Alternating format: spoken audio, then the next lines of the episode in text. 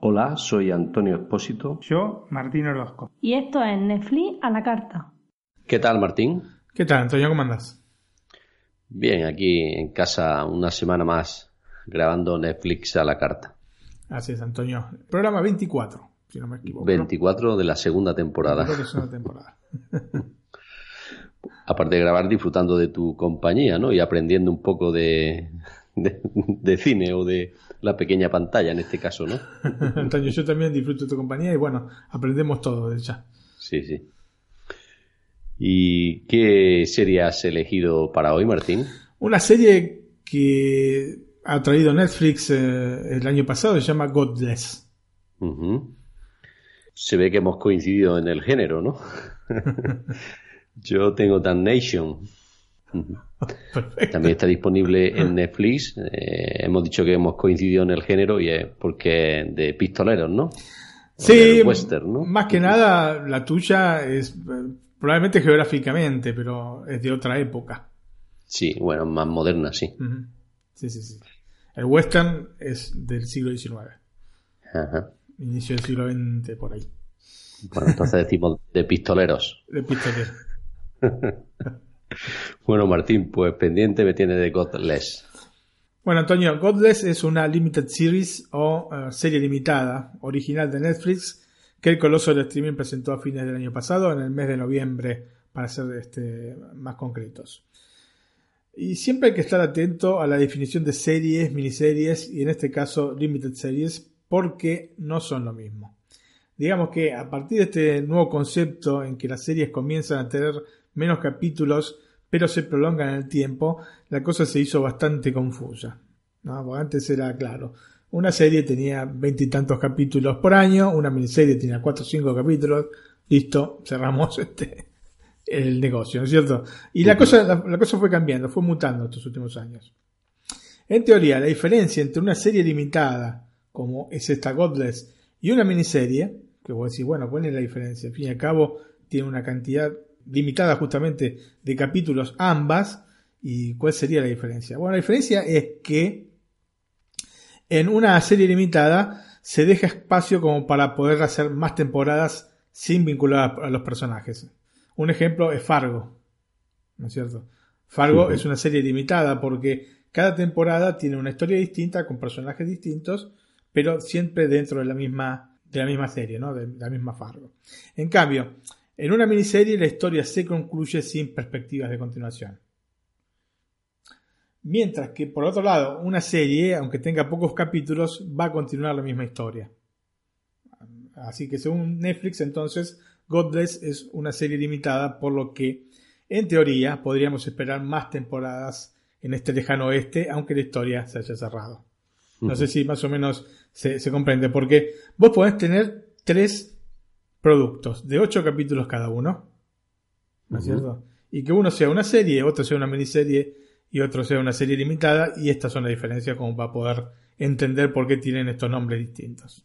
Digamos que es una, una serie, pero dejando la puerta abierta a más temporadas, ¿no? Claro, mm, a más temporadas, pero con otros actores, con otras, eh, digamos, en el mismo universo que se generó, pero con otras, este, Otras tramas. otras tramas, otros actores, otra visión de la misma realidad.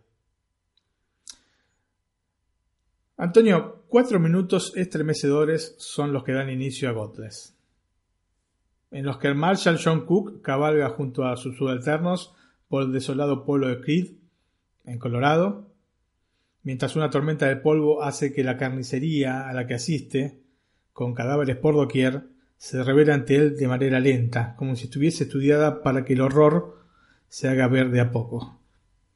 Así que recorre con su caballo lentamente la calle principal, llega a las vías del tren, donde hay una locomotora descarrilada, pero lo peor todavía está por venir.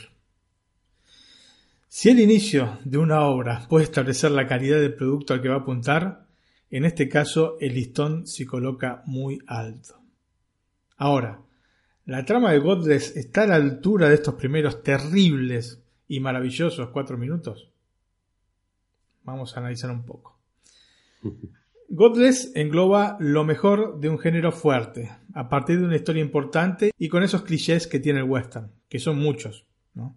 y que conocemos todos, ¿no? Un bandido y asesino al frente de un grupo de malhechores, un sheriff noble y valiente, una viuda con temple de acero, una empresa minera codiciosa, un forajido que se redime, una fotografía que refleja unos panoramas espectaculares, desiertos que consumen a los protagonistas, duelos de cowboys, tiroteos, en resumen, todo lo que habitualmente encontramos en un buen western. Y justamente la serie se apoya en estos pilares para construir una historia sólida en la cual, con calma, veremos cómo se van desarrollando los personajes. En general, a partir de un pasado que tiene una vuelta de tuerca que los ha hecho cambiar de rumbo. Y esta es una de las cosas más interesantes que tiene Godless, que son tantas por otro lado, ¿eh? y que es que muchos de sus protagonistas han sufrido drásticos giros en sus respectivas vidas, por lo que podemos inferir que la que están viviendo es una existencia llamémosle alternativa a la que en teoría les correspondía. ¿Se entiende? Este concepto es absolutamente interesante, especialmente por la gran cantidad de personajes involucrados. O sea, no tenés uno o dos a, que le pasa esto. La mayor parte de los personajes de esta serie limitada tienen esto. Tienen esta, eh, este giro que ha cambiado definitivamente sus vidas. Claro que la oscuridad de los protagonistas la separa de las grandes épicas del western, con una trama en la que en general no brillan los grandes héroes y en la cual el sheriff de ocasión a veces está pintado, porque en el oeste, como en la ley de la selva, no se van a respetar las jerarquías ni quién lleva una estrella en su pecho. Lo cierto es que muchas eh, veces esta etapa de pioneros que pobló en la región más occidental de los Estados Unidos se ve de manera casi romántica, ¿no es cierto? En los films y en las series la vemos como una cosa romántica, una cosa interesante, como para ir a vivirla. como, como sucede en eh, Volver al Futuro, en parte 3, ¿no? Que Doc Brown quiere ir a, al oeste, al lejano oeste, porque es tan lindo y este, tiene esta cosa, ¿no? Romántica. Casi como si se tratase de Frontierland en Disneyland. Vos sabés que Disneyland tiene, eh, está dividido el parque en cuatro sectores y uno es este, la tierra de la frontera o Frontierland, que es así todo el oeste. Pero no es así. En definitiva, se trata a todas luces de una construcción idealizada y pintoresca de una época que fue realmente dramática y peligrosísima. Godless no juega con estos presupuestos, aún utilizando las herramientas que le proporciona el género. Y está muy bien esto.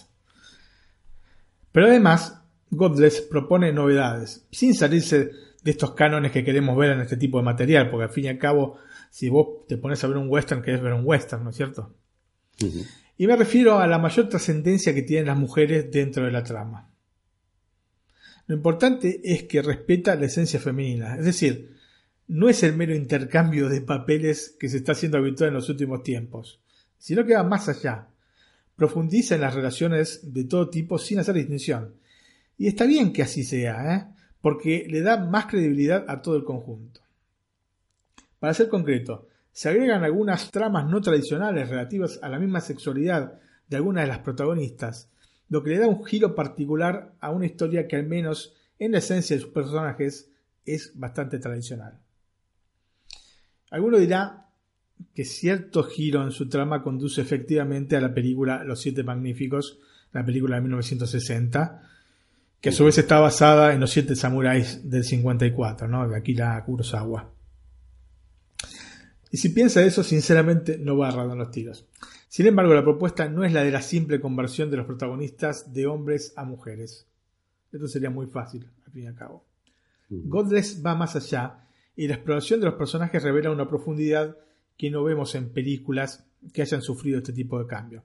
Es decir, la forma es la de los siete magníficos. Pero el fondo está muy elaborado.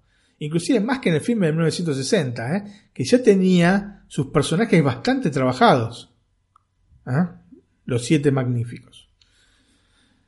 Cómplice de esto, lógicamente, es la duración, porque mientras una película tiene dos, tres horas de duración, una eh, serie limitada como esta tiene más de siete, casi ocho horas.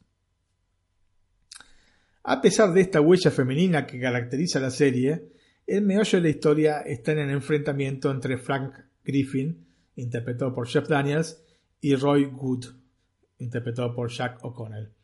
Es decir, entre el mal, representado fehacientemente por Griffin, y Good, que en inglés suena bien. el Griffin contra el bien, de alguna manera. Pero lo más bello de la trama es cómo se van entrelazando las historias de los protagonistas generando un vasto mundo a su alrededor. Es decir, cada uno de los personajes enriquece la historia a su manera, generando varias subtramas de gran interés. La Belle, el pueblo minero que es el centro de la historia, o de una de las historias, no tiene una iglesia, se está construyendo. El sacerdote que en teoría está viniendo desde Pensilvania lleva meses de retraso, tanto es así que nadie piensa que vaya a llegar alguna vez al pueblo. Y casi todos los hombres de la ciudad han muerto en un accidente en esta mina que era, digamos, el centro mm, de actividad de, este pueblito. Griffin destruye todo lo que encuentra a su paso y el objetivo final es Hood, que se esconde en una granja cerca de este pueblo, por lo cual su próximo objetivo será la Bell, ¿no? con probablemente un final que se asemeje al de, al de Creed, el pueblo que, del cual hablamos en el inicio, ¿no? Y sin dudas el título Godless, que en castellano significa sin Dios, está bien elegido para la serie. En contraposición con esto, el mismo Griffin, ¿no? Con este sin Dios, el mismo Griffin actúa como si fuese un Dios, haciendo y deshaciendo voluntad, tomando la vida de los demás y haciendo con ella lo que se le venga en mente. Además, con una facilidad de palabra y una manera de expresarse digna de algún párroco. Pero de su boca, a pesar de la elegancia del lenguaje, solo va a pronunciarse rencor por una vida que, como dije antes, respecto a otros personajes, para él también eh, dio un crucial giro en su niñez, marcándolo por siempre. Vamos un poco al origen de esta Godless. El desarrollo de esta serie limitada tomó bastante tiempo y pasaron años, muchos, más de 10, antes de que el proyecto de Scott Frank, quien fue co-guionista de Minority Report en 2002, llegase a la pantalla. De hecho, comenzó con los primeros apuntes para el guion el mismo año del estreno de la película Spielberg, que está basada en el relato de Philip K. Dick. Eh, Frank quería hacer algo distinto a lo que había hecho hasta ese momento y siempre le había rondado por la cabeza escribir un western. Así que lo que quería era estudiar los modismos de la época para poder plasmarlos en la obra, ¿no es cierto?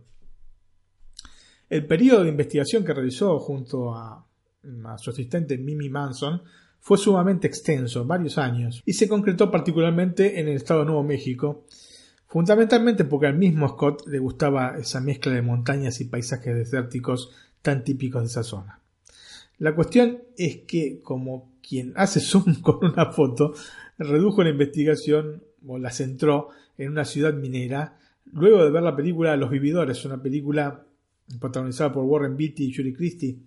Tiene también el nombre del, mismo barro, o McCabe y Mrs. Miller. Es una película de 1971, dirigida aparte por Robert Altman.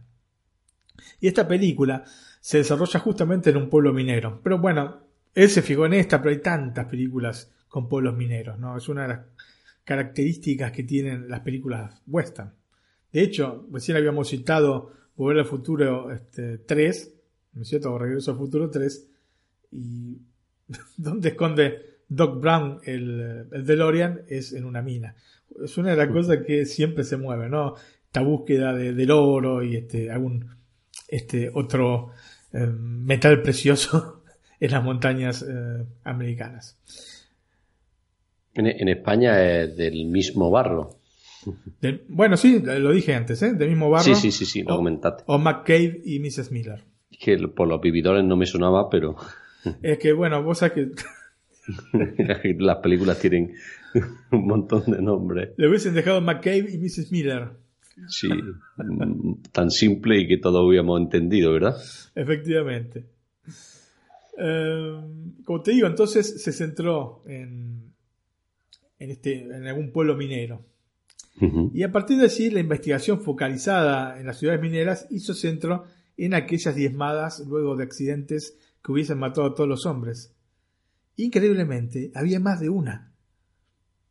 O sea, esto te pinta más o menos cómo era la, la época, ¿no es cierto? Hubo más de un pueblo en el cual murieron casi todos los hombres en un accidente eh, en, un, este, en una mina. Eh, la cuestión es que Frank supo inmediatamente que allí tenía su historia, su trama, sus personajes. Podría escribir sobre quiénes eran las mujeres antes del accidente y en qué personas se transformaron, porque en definitiva la identidad que cambia es el centro de la historia. Esto es muy importante que se entienda, porque más allá de las tramas que se tejen o las subtramas distintas que se ven dentro de la serie, el meollo de la cosa es esto, es que la gente cambia, ¿no es cierto? Que un suceso te puede cambiar. La asistente de Scott, profundizando en su investigación, se dirigió a la Universidad Católica de Los Ángeles, la UCLA, y recopiló unas 100 cartas que aparte tuvo que copiar a mano porque se ve que estaba prohibido realizar fotocopias a estos documentos porque serían antiguos. Estamos hablando siempre de, de fines de la década del 80 del siglo XIX, ¿no es cierto? 1880, 1890. Muchas de las cartas tenían eh, las historias contadas por estas mujeres que se quedaron solas, ¿no? Cartas de mujeres a las cuales los maridos murieron. La mina, ¿no? En las minas.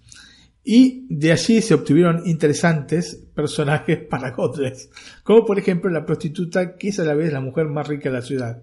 ¿Y qué sentido tiene esto? Tiene mucho sentido. Tiene mucho sentido que una prostituta, la única prostituta de, una, de, una, de un pequeño pueblo de mineros, sea la más rica del pueblo. Tiene mucho sentido. Y esto no lo había visto antes. Sí, había visto las este, madams, ¿no es cierto? Pero no, no una prostituta realmente rica. Desde ya que habiendo comenzado a, a inicios del siglo XXI, porque ya te digo, 2002 es que comenzó con, a mover el guion, el mismo estaba pensado como para ser desarrollado en una película de tres horas. No estaba pensado para ser una serie limitada, ni una miniserie, ni nada por el estilo. Él quería hacer una película. Pero luego de tener problemas económicos, como suele suceder, y especialmente para conseguir un director que quisiera tomar un western largo entre las manos, porque ya estaba pensado para tres horas, era un western largo, decidió virar el enfoque, ¿no? Scott tomarse él mismo la responsabilidad de la dirección y convertirla en una miniserie. Es decir, expandir la historia a más de doble duración. Porque al fin y al cabo, y bastante más, porque estamos cerca de las 8 horas, ¿no? Totales de, la, de la serie limitada. Esta adaptación inversa respecto a la de las películas donde se resume la trama a partir de, una más extensa, le permitió profundizar y explorar ciertos personajes que estaban menos desarrollados, no por una cuestión de importancia, sino por una cuestión de tiempo. Así que hizo el trabajo inverso, en vez de resumir un libro, expandió un guion. Em, uno de estos personajes, a los cuales, digamos, lo desarrolló más, eh, según dice el mismo Scott, es el de la hermana del sheriff, que se llama Mary Agnes, que es la viuda del alcalde de la ciudad que se convierte en la líder del pequeño pueblo de la Belle cuando las circunstancias la impulsan a tomar las riendas de la situación. La serie limitada es un western absolutamente clásico, Antonio. Scott quiso emplear todos los elementos que encontramos en el género a partir de los cuales armaría la historia. Todos estos elementos que te dije antes, ¿no? Entre los clichés, las estructuras mismas que tiene el western, no son siempre eh, sencillas las estructuras que tiene este género, pero las empleó todas. Y lo que quería hacer no era reinventar el western, ni siquiera darle un mínimo de modernidad. Y seguramente esto es lo más atrayente de Godless, porque a pesar de que están estos elementos innovativos, ¿no es cierto? Que es el empleo de las mujeres, que bueno, aparte de todo, ya hemos visto en, algún otro western, ¿eh? Yo, por ejemplo, en la, en la película hasta que llegó su hora de 1968, dirigida por el maestro Sergio Leone, la protagonista es una mujer, es Claudia Carrinal, ¿no? que hace de Jill McBain. Así que no es una absoluta, absoluta novedad las mujeres de armas tomar. Pero em, quizás en, este caso se dio más espacio no solo a una mujer individual, sino a un conjunto de mujeres. Lo interesante es que no hace una revolución del género, sino que hace un pequeño ayornamiento, ¿no? una pequeña actualización del género. Muchas veces se cree que la modernidad nos impone cambiar las cosas que ya están establecidas por el simple hecho de adaptarlas a nuestro mundo actual. El concepto de western está grabado desde los primeros celuloides de la historia del cine. El Gran Robo del Tren es una película de inicios del siglo XX, 1903, 1904, por ahí, y ya es un western. Y lo lindo es que más o menos esas estructuras se van a ir manteniendo con el correr de los años, de las décadas, pasando ya más de un siglo, sin alterándose muy poco, la verdad. Eh, así que me parece que respetarlo de esta manera es un total acierto por parte de Scott Frank, que arma la estructura de la narración incluyendo todos estos pequeños aspectos que te digo, que en conjunto son la esencia misma del western. Si no, no sería un western. Y yo quería ver un western de última, ¿cierto?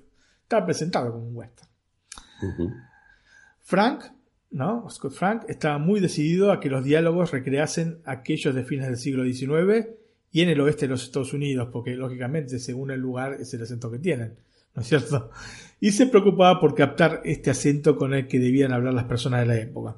Así que mm, también leyó mucho a otros autores como para poder obtener diálogos que fuesen comprensibles hoy, pero que reflejaran la manera de expresarse en ese tiempo y lugar específico. El rodaje de Godless se realizó además está decirlo, en Nuevo México, porque te repito, era un lugar que le gustaba al autor. Se rodó entonces en reservas indias, en parques nacionales y en todo aquel lugar que de alguna manera eh, pudiese envolver a los personajes con el entorno. Y como todos los westerns, eh, este es uno de los puntos cruciales porque los personajes y el entorno deben ser uno. Especialmente en las tomas exteriores, que son las que prevalecen en el género. Por ende, era fundamental una fotografía acorde con el proyecto y como espectador creo que esto se cumplió, pero con creces. Desde el punto de vista visual, después voy a profundizar un poco más, pero es realmente excelente esta God Pasamos a los personajes. Uh, Godless es una miniserie muy bien actuada y lo es porque el material que se dio a los actores les permite lucirse y hacernos ver el interior de los protagonistas. Y esto hace que se trate de una obra basada fundamentalmente en los personajes y sobre ellos se apoya la historia. Obviamente, una de las causas es este mayor tiempo que tiene la historia respecto a una película que te cité antes, ¿no? Lo que permite que las subtramas se desarrollen sin prisa, pudiendo así conocer la esencia de cada uno de estos personajes. Así que vamos a mencionar solamente algunos, porque si no sería muy largo. Eh, y el resto los invito a conocerlos mirando esta muy buena producción original de Netflix. Partimos por, en absoluto, mi preferido, que es Frank Griffin. O sea, no es una novedad que los villanos muchas veces son los personajes más carismáticos en el cine y la televisión. Alguna vez, inclusive lo hablamos en la fiesta de la carta. Probablemente la capacidad del villano de transmitir su maldad permita calcular la dimensión de una obra de este tipo. Ah, si, esta construcción, que es arquetípica, falla, lo más probable es que el conjunto se desmorone, Antonio. Y Frank Griffin es un verdadero hijo de puta. Es uno de los personajes más viles que he visto en cine y televisión. Se mueve como si fuese poseedor de una verdad que da espacio a la venganza y actúa en consecuencia, es decir, de manera sangrienta y despiadada. Está a la búsqueda de Roy Wood, a quien considera como un hijo que lo ha decepcionado digamos que le enseñó todo y se siente traicionado y se lo quiere hacer pagar por otro lado. Jeff Daniels es un excelente actor a que hemos visto en una enorme cantidad de roles muy distintos entre sí, Un imbécil en Tonto Retonto o Dos Tontos Muy Tontos, la película de 1994. Una persona en busca de sí misma en Arlen Faber, este, una película muy buena del año 2009. Es una comedia romántica, pero muy bien armada, Antonio, o un hombre vinculado fuertemente a los medios en Buenas noches y Buena suerte, otra serie, otra película realmente espectacular, ¿no? Una película de 2005, o también este, ligado a los medios en la excelente serie de HBO que se llama The Newsroom, que es otra serie excelente. Así que ha siempre hecho cosas importantísimas. Creo que mucha gente quizás le queda más eh, el estúpido de tonto y retonto, pero lo cierto es que es un actor de unos quilates impresionantes, eh, Jeff Daniels. Es realmente muy bueno. Es tan bueno que puede hacer tonto y retonto y puede hacer eh, Buenas noches y buena suerte o The Newsroom. Y aquí lo hace fenomenal. ¿no? Aquí este, este Frank Griffin es realmente esto que te digo, es un mal nacido.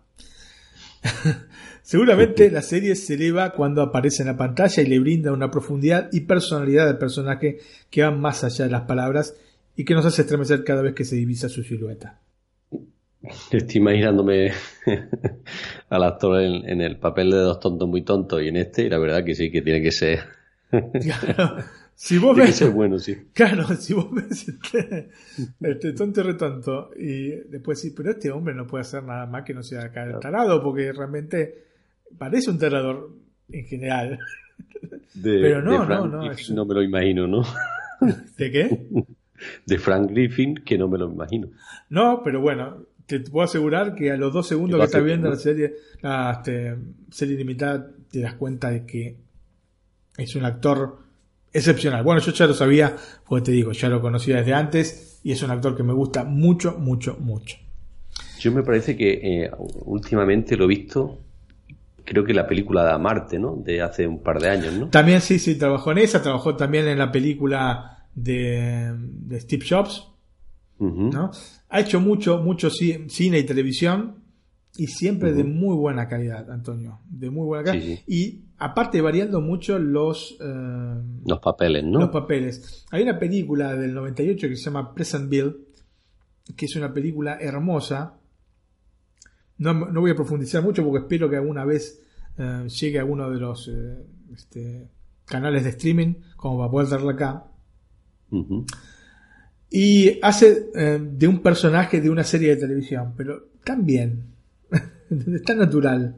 Es realmente un actor muy, muy bueno. Speed también trabajó. Eh, ha trabajado en mucho, mucho, muchas películas, muchos géneros distintos y siempre bien este, en, sus roles. Roy Wood es otro de los personajes. Yo te digo que la serie está basada básicamente en esta, digamos, este, confrontación entre Griffin y Wood, ¿no? Entre el bien y el mal. El héroe de turno, el antagonista virtuoso, el altruista que busca ante todo el bien común. Estas son las características que el género western reserva para los protagonistas de sus películas, ¿no es cierto? En Roy Wood, estas características se presentan, pero digamos que parcialmente. Es un personaje con algunas contradicciones y cosa extraña para este tipo de producto que rehúye a utilizar armas de fuego, aunque es un verdadero as con ellas. La sabe manejar muy bien, pero no quiere. El móvil de Wood es el de encontrar el camino que lo lleve a casa, donde sea que ésta se encuentre. Probablemente por las características del personaje, que es bastante frío en cualquier circunstancia, a Wood carisma digamos que no es lo que le sobra, aunque a priori debería ser así. Se ve que Jack O'Connor, que es quien lo interpretó, lo ha trabajado a conciencia en papel, pero lo que Natura, o en este caso el guion, no da, ¿no es cierto? Como dice el dicho. Así que me quedé, sí, me gustó el papel, pero... Con lo que has comentado de Frank. Era muy difícil, es muy difícil. Con, un malo tan malo, un villano tan fuerte, es muy difícil, es muy difícil. Igual te digo que lo hace muy bien, ¿eh? pero ah, quizás haya algún giro dentro del guion que no, que no le permite, digamos, expandirse como personaje. Mary Agnes o Mary Agnes, mejor dicho, un personaje femenino fuerte que roza lo rústico y que nos presenta una relación sentimental fuera de los cánones tradicionales del género. Es una de las tantas viudas que ha dejado el accidente en la mina, que aparte esto es un acontecimiento al que regresa cíclicamente la trama de Godless que se desenvuelve en la Belle. O sea, la parte de la historia en la Belle, ¿no? Como ocurre eh, con los demás personajes de cierta importancia, desde ya el hecho traumático va a cambiar completamente el enfoque de su vida. Realmente me convenció la manera en que Merritt Weber ha interpretado a este personaje, que no era simple porque choca con las estructuras del género. ¿Es cierto? Em, con este semblante que tiene que conjuga fuerza y sensibilidad. O tal vez venda menos que Michelle Dockery, que es la chica conocida por la serie Downton Abbey, y, y Fletcher, que digamos que la encontramos como un personaje más importante dentro de la serie. Pero en pantalla me volvió bastante más a nivel interpretativo. Así que serán cosas del marketing por las cuales el personaje de Michelle Dockery es más importante dentro de la trama. Otro personaje muy bueno es Bill McNew. Si bien el antagonista de Frank Griffin es Roy Wood, como ya dije, quien me llegó más profundo es este sheriff Bill McNew. A partir de esta gesta ambigua ¿no? que emprende y que serpentea entre el heroísmo y la búsqueda del suicidio. No son buenos los tiempos que se acercan para Bill, él lo sabe, apenas puede distinguir las siluetas, pero va en la solitaria búsqueda de lo imposible que es atrapar a Frank Griffin. Es una empresa quijotesca para una persona que está gastando sus últimos cartuchos y que en realidad no piensa volver a casa. Este es el, el espíritu del personaje. En resumen, es un personaje complejo que tal vez hubiese funcionado mejor como contrapunto de Griffin de lo que resultó ser Wood. Lo que sí no me convenció mucho es que en el pueblo lo creyesen un cobarde por no saber de sus problemas de vista. En un pueblo de 50 personas. O sea, dudo que alguien lo pueda disimular visto el contexto. Imagínate, acá en Brescia somos 200.000 y casi nos conocemos todos. Te encontrás a la gente del supermercado, todos saben la vida de todos. Y en un pueblo de 50 personas no van a saber o no se van a dar cuenta de que el sheriff tiene problemas de vista. En fin. La magia del cine nos proporciona este tipo de cosas, Antonio, que la gente no se dé cuenta. Más allá de esto, Antonio, sinceramente me encantó el modo en el que trabajó el papel Scott McNary, mostrando cómo la procesión de este personaje iba por dentro. Genial, me encantó. El último personaje del que vamos a hablar es Aris Fletcher. Bueno, ya un poquito hablé antes. Por lo que se vio en los trailers de la miniserie, la trama iba a estar muy ligada a este personaje. Y aunque la subtrama que envuelve a la viuda granjera es la más desarrollada de la serie, fundamentalmente porque seguimos a uno de los antagonistas de la historia, ¿no es cierto? Que es Wood, no deja de tratarse tal vez del aspecto más convencional de Godless. No vamos a encontrar aquí vueltas de tuerca, lo que se intuye al inicio de esta parte de la historia procede y se concluye como previsto, y esto obviamente le va a quitar encanto. Michelle Dockery se intenta separar de la carga pesada que podía significar haber participado en una serie importante como Downton Navy. Y qué mejor que hacerlo con un fusil en la mano como para establecer diferencias desde el inicio, Antonio. De todas formas, no me llega a convencer de todo este personaje ni su interpretación. Creo que daba para más, pero finalmente llega a rayar solamente la superficie de una Alice que en esencia es mucho más compleja de lo que transmitió Dockery. Así que me dejó un poco mal, un poco mal este personaje. Pasamos a, la estética de Godless. Está presentada en formato panorámico 235.1. Algunas veces hablamos de esto, de que por qué, si es una serie para televisión, o en este caso una serie limitada para televisión, por qué no la hacen en la pantalla completa. Y en este caso tiene una justificación total, porque las series, eh, las series, las películas, mejor dicho, de, del western, generalmente tienen un formato panorámico como para poder aprovechar más los paisajes, ¿no es cierto? Desde el punto de vista visual, Godless es una maravilla. Los colores, las luces, las sombras que se proyectan, está todo pensado hasta en el mínimo detalle y se juega muchísimo a partir de este aspecto visual. En este caso, el formato paisado, como te digo, era ideal para el producto que nos presenta Netflix, porque en primera instancia nos conduce a lo mejor del western, que siempre ha aprovechado la belleza de estos paisajes norteamericanos como un marco ideal para desarrollar sus historias. Inclusive con formatos más radicales que este, que el 235.1, como en la película La Conquista del Oeste, How the West Was Won, en la película de 1962. No sé si la viste, Antonio. Ah, sí, claro la he visto. Bueno, después hay que ver cómo es que la viste, porque la película salió en el cine, o sea, se filmó en Cinerama. Cinerama era un sistema que se grababa ultra chata, la imagen, ¿no? Ultra paisada, pero aparte con una leve curvatura a los lados, lo que hacía mucho más envolvente la imagen. Todo este tipo de cosas se comenzaron a emplear cuando fue ganando más espacio en la televisión.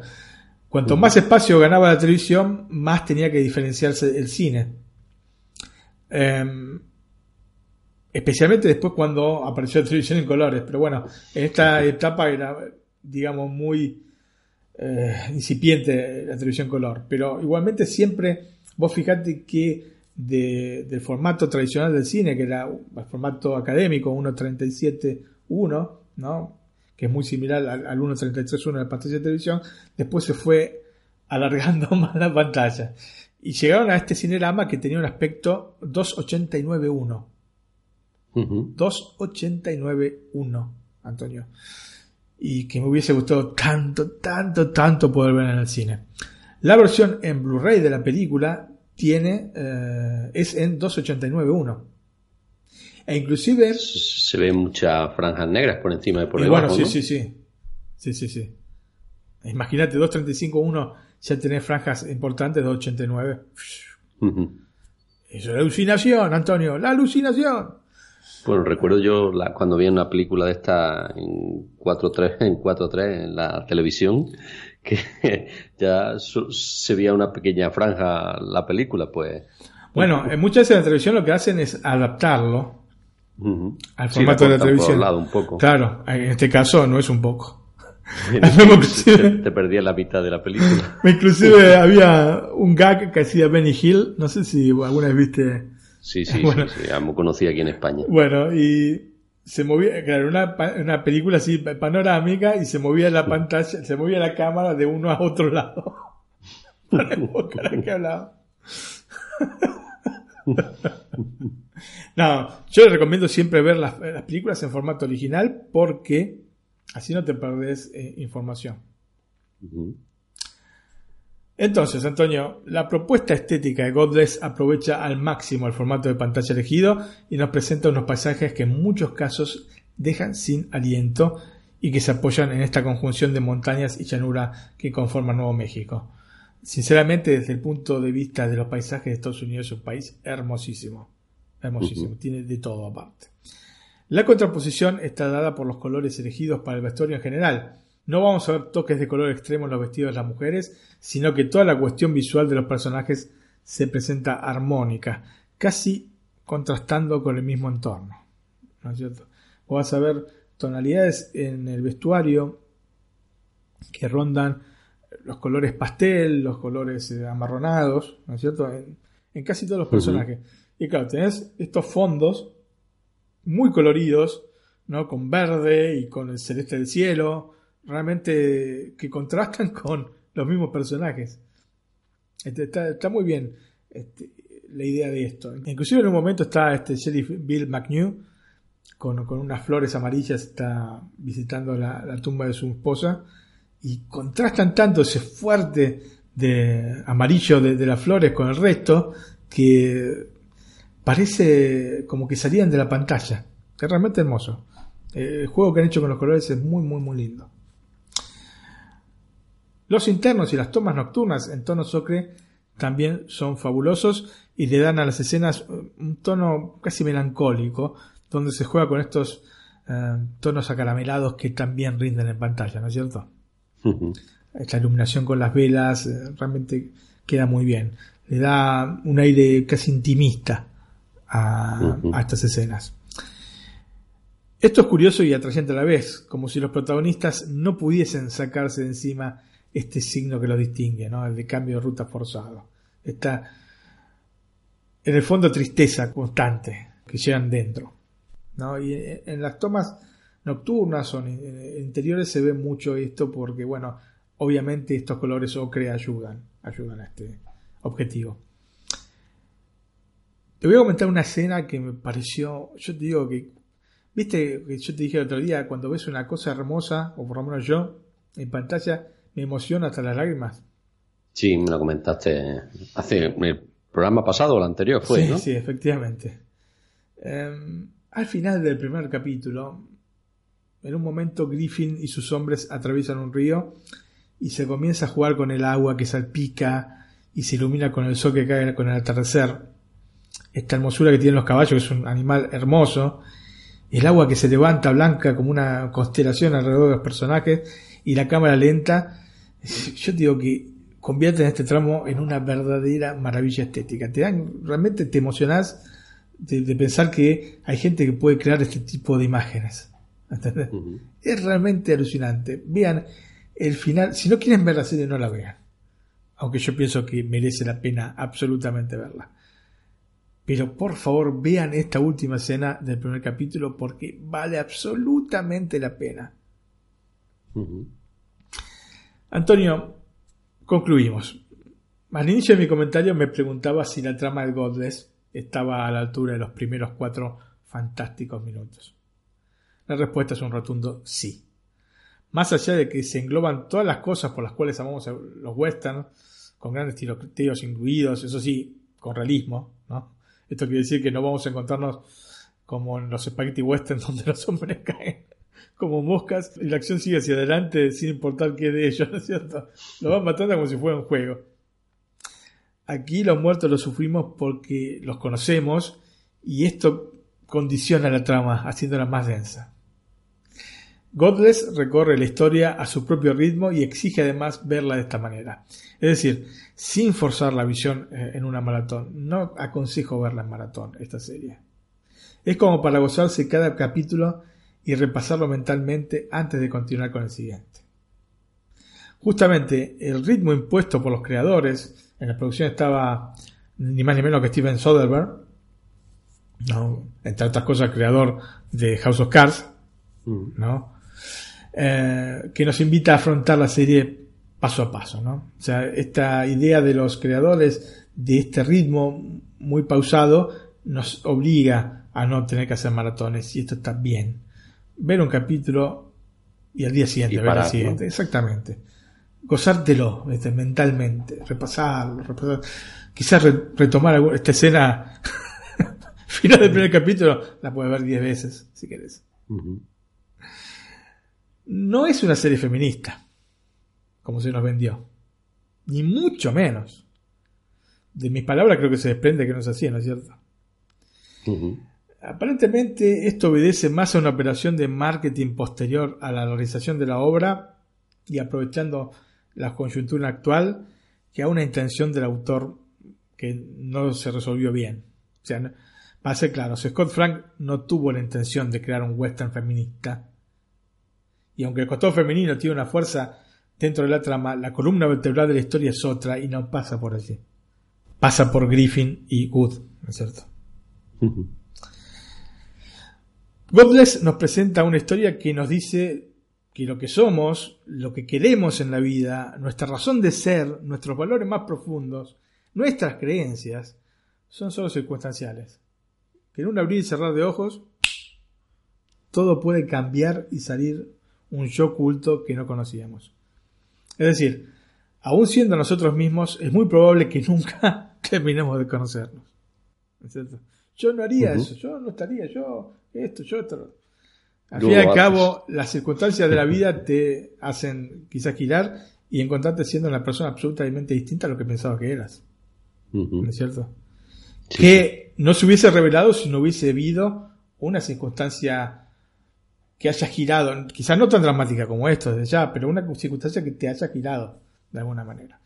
Y eso es eh, el centro de la historia y eso es lo más importante y ese es el mensaje, el mensaje que nos deja esta Godless. Excelente serie. Vamos a los datos técnicos. Eh, la serie cuenta con 7 capítulos de una duración muy variable, va desde los 41 minutos a los 80 minutos. Irónicamente, 41 minutos el penúltimo capítulo y 80 minutos el último. El formato de pantalla, como dije anteriormente, es de 2.35.1 en glorioso 4K con HDR y sonido que en los equipos compatibles llega hasta Dolby Atmos. Era fundamental que fuese 4K esta serie o esta serie limitada. Completan el elenco Thomas Brody Sangster como Witty Win, tanto Cardinal como Iyobi, Adam David Thompson como Guts Brown, Sam Waterston como el Marshall John Cook, Samuel Marty como Truckee o Truckee y Tess Fraser como Cully Dan, entre otros porque hay muchos, muchísimos personajes. Así que Antonio es una de estas series que, que ver, hay que ver absolutamente, ¿eh? absolutamente.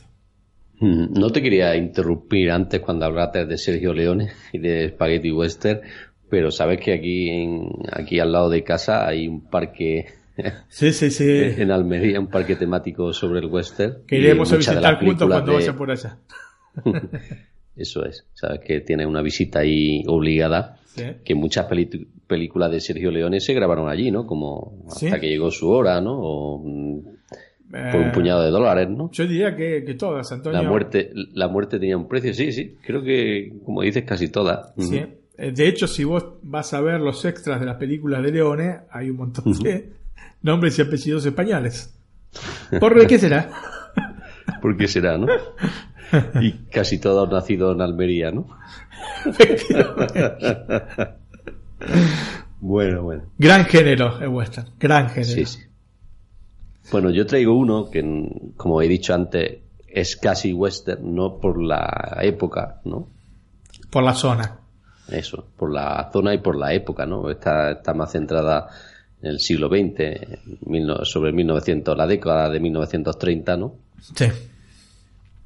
Y también por la temática, ¿no? Porque aquí se trata otro tipo de temática y otras reivindicaciones, ¿no? Que en el western no, no, se, no se ven, ¿no? Sí, digamos que el western tiene generalmente temáticas más viscerales, más de vida o muerte. De robos, ¿no? Exactamente. y eh, de venganzas y, y esto es distinto. Sí, sí. Bueno, pues eh, mi serie, como he dicho antes, Damnation. Eh, antes, eh, fuera de micro, hemos comentado que a ti no te gustó mucho, ¿no?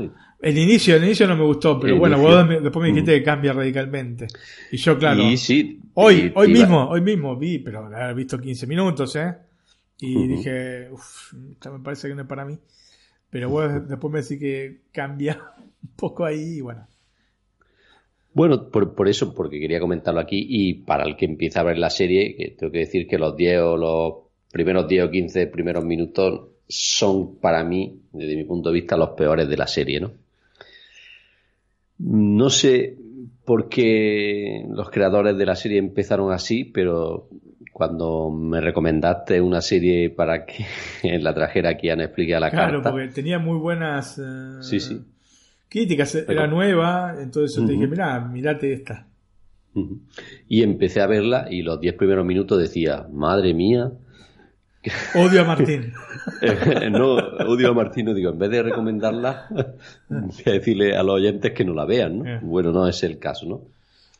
Como bien has dicho, The Nation es la nueva serie original de Netflix. Está creada por Universal Cable Production y Netflix, eh, protagonizada por Logan Marshall Green, Killian Scott y Sarah Jones, entre otros, ¿no?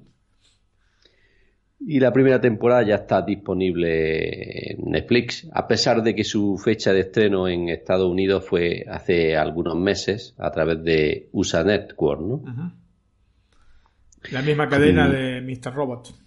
Eso es. Con Damnation nos adentramos en lo más profundo de la América de la Gran Depresión a lo largo de la década de 1930, ¿no? Es, como bien hemos hablado, una serie de pistoleros, de huelgas y reivindicaciones en el entorno más rural del continente norteamericano, ¿no? Esto de huelgas y reivindicaciones no es tanto de western, ¿no? No, no. Bueno, pues ahora a partir de aquí voy a hacer un poquito de spoiler, pero bueno, nada es muy poco, o sea que no le va a romper la serie. Perfecto. Eh, Seth Davenport es el joven predicador de un pueblo de Iowa con una aparente y única motivación en la vida, ¿no? Es comenzar una gran revolución con la ayuda de los granjeros que ponga en jaque a la banca y a los más adinerados del lugar, ¿no? Eh, digamos, un enfrentamiento entre clases de un pueblo y, los y de los vecinos durante la Gran Depresión que sacudió la economía mundial. Especialmente norteamericana. eso es. Aunque luego se, también se expandió con la ayuda de la Segunda Guerra Mundial aquí en Europa, ¿no? Sí, pero como suele pasar cuando llega a Europa, los norteamericanos ya la superaron. Ya la superaron, sí. No, pero fue, fue terrible, ¿eh? Sí, sí, si, si, estos últimos 10 años han sido malos, aquello yo creo que para ponerse ah, las manos en la cabeza, ¿no? y cerrar los ojos. Fue importante. Si la gente pasaba hambre realmente. bueno, pues tras comenzar la huelga para eliminar el pago fijo por venta para los granjeros, eh, la irrupción de un peligroso pistolero llamado Clary Turner complicará los planes del predicador gracias a la astucia y a la puntería soberbia que tiene. Y su aparición, digamos que no es arbitraria, ¿no? sino que fue directamente contratado como rompehuelga. Mm.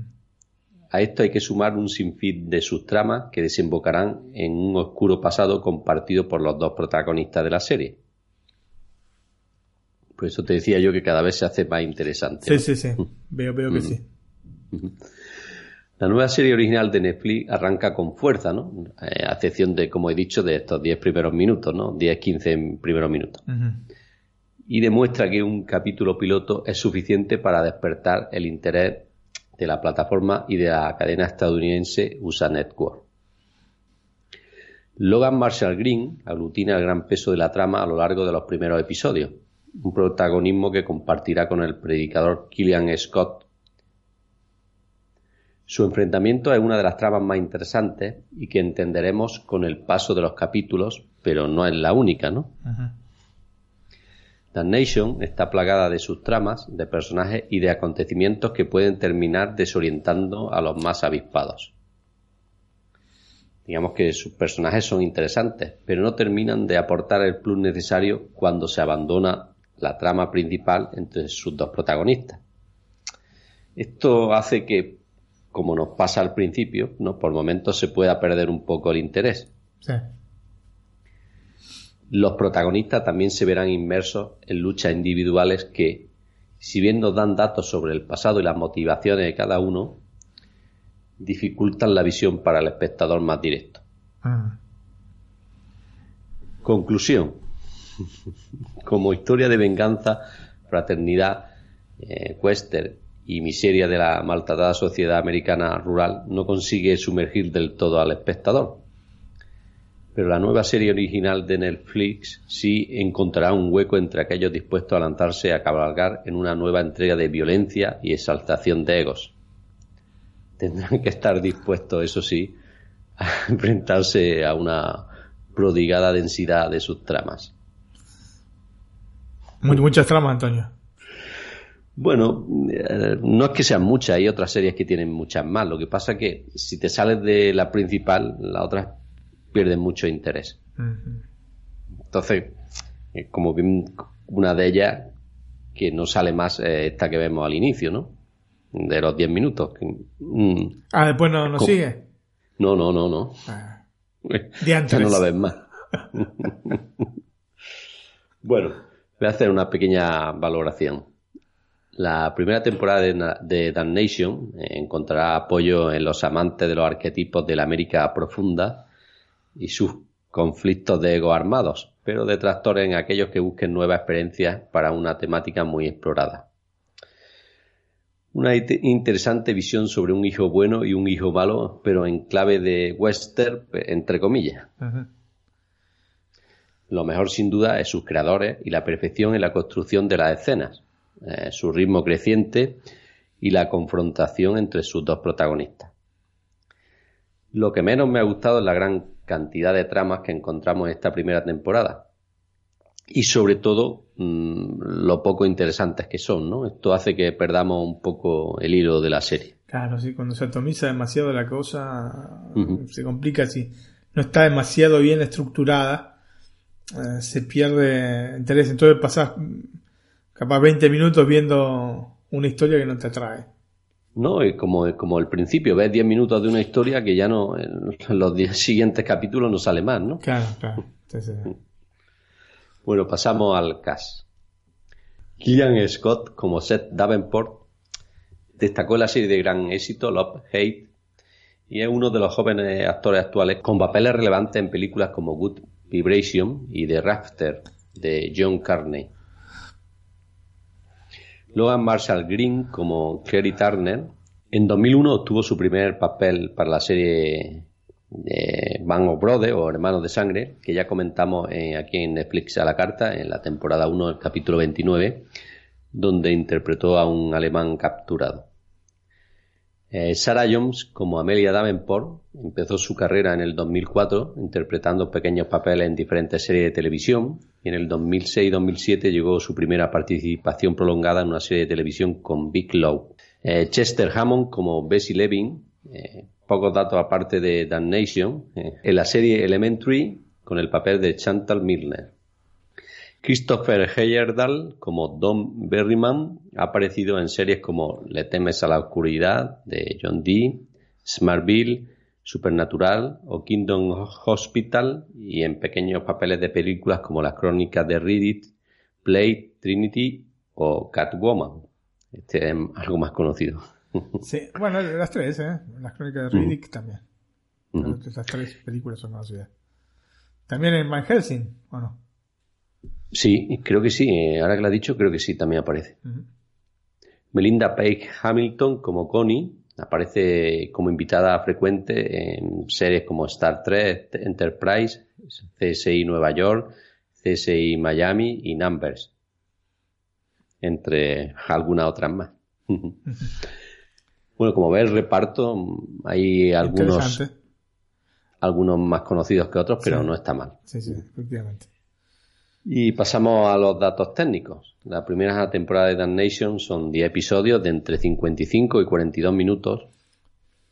Para el vídeo tenemos Full HD con un ratio de 16.9 y el sonido Dolby Digital 5.1. No sé por qué en este caso Netflix no ha puesto 4K. Raro cuando una serie de ellos, ¿no? Sí, pero capaz que si está creado directamente por USA Network Venía así. No venía, que ha puesto el dinero, ¿no? 1080p. Porque al fin y al cabo las cámaras 4K tampoco que son económicas, ¿no?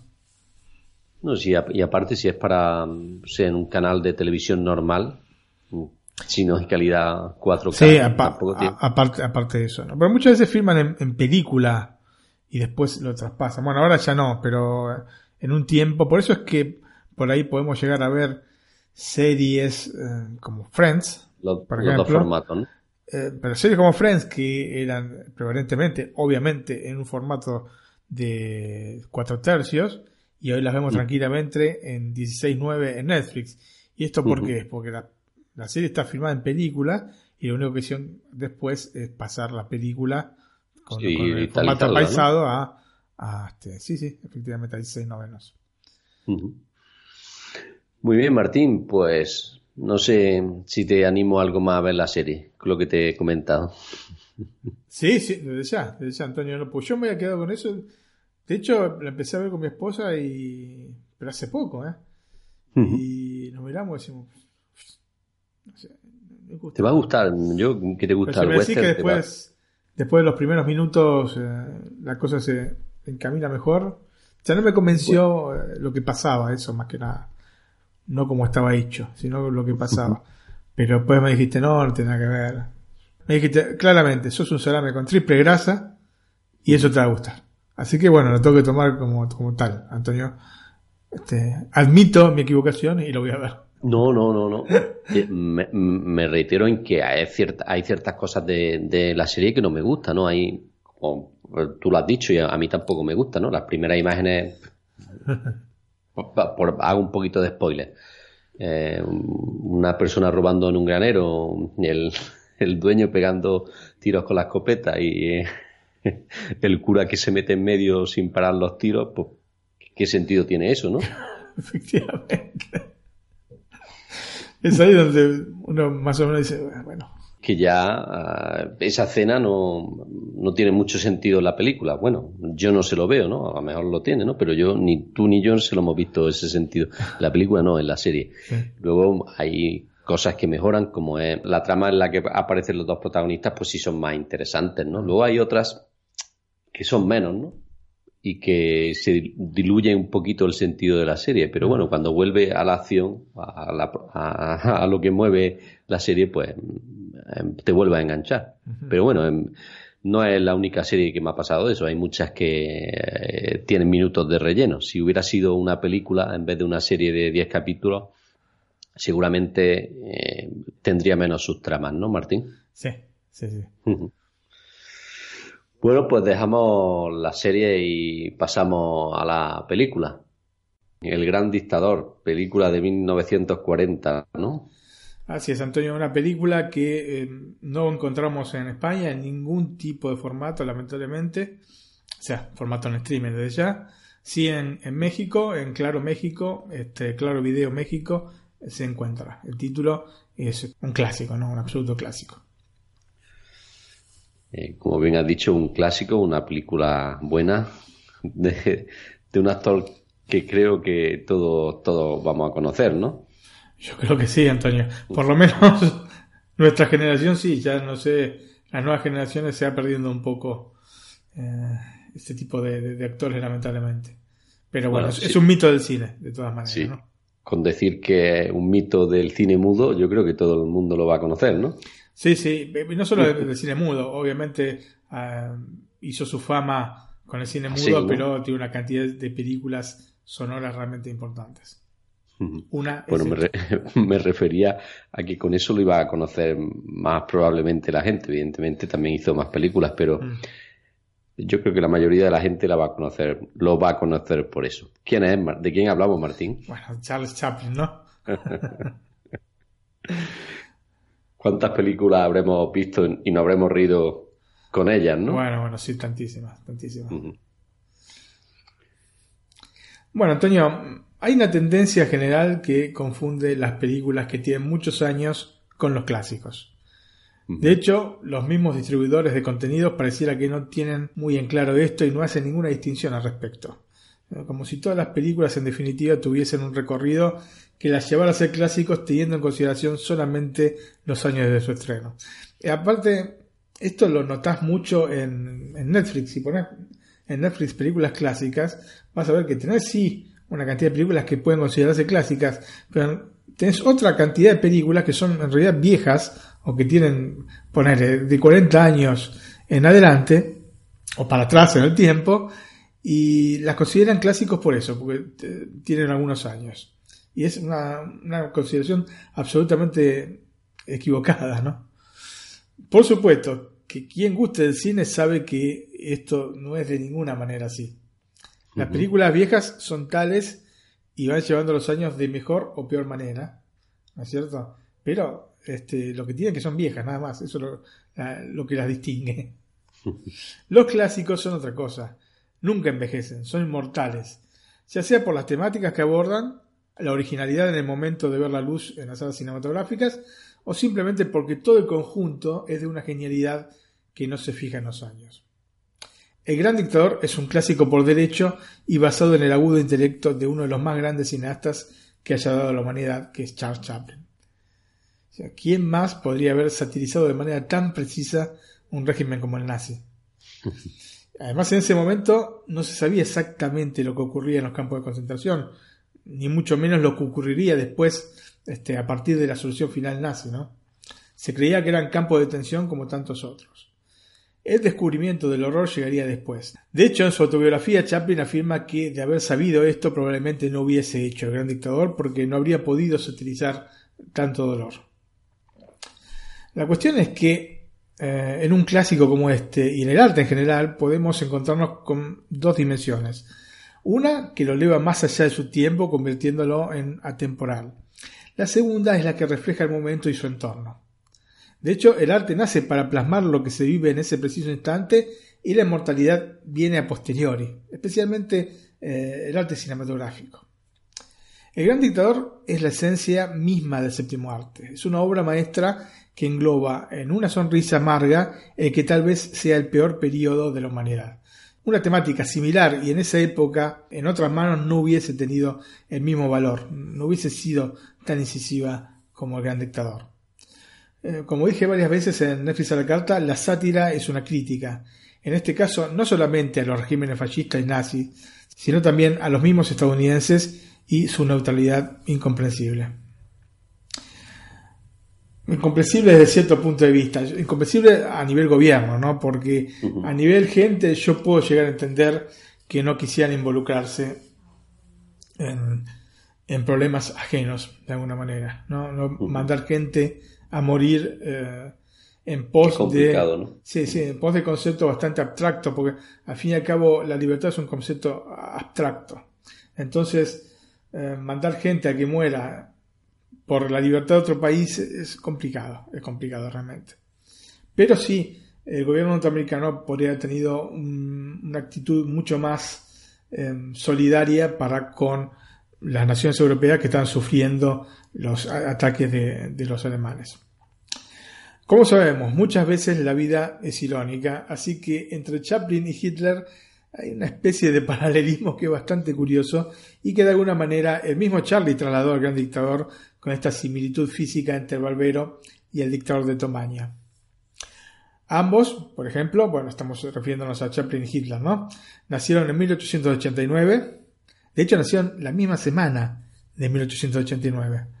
Charlie nació el martes 16 de abril y Hitler el eh, sábado 20 de abril. Los dos vivieron durante su niñez, en, digamos que en la pobreza extrema.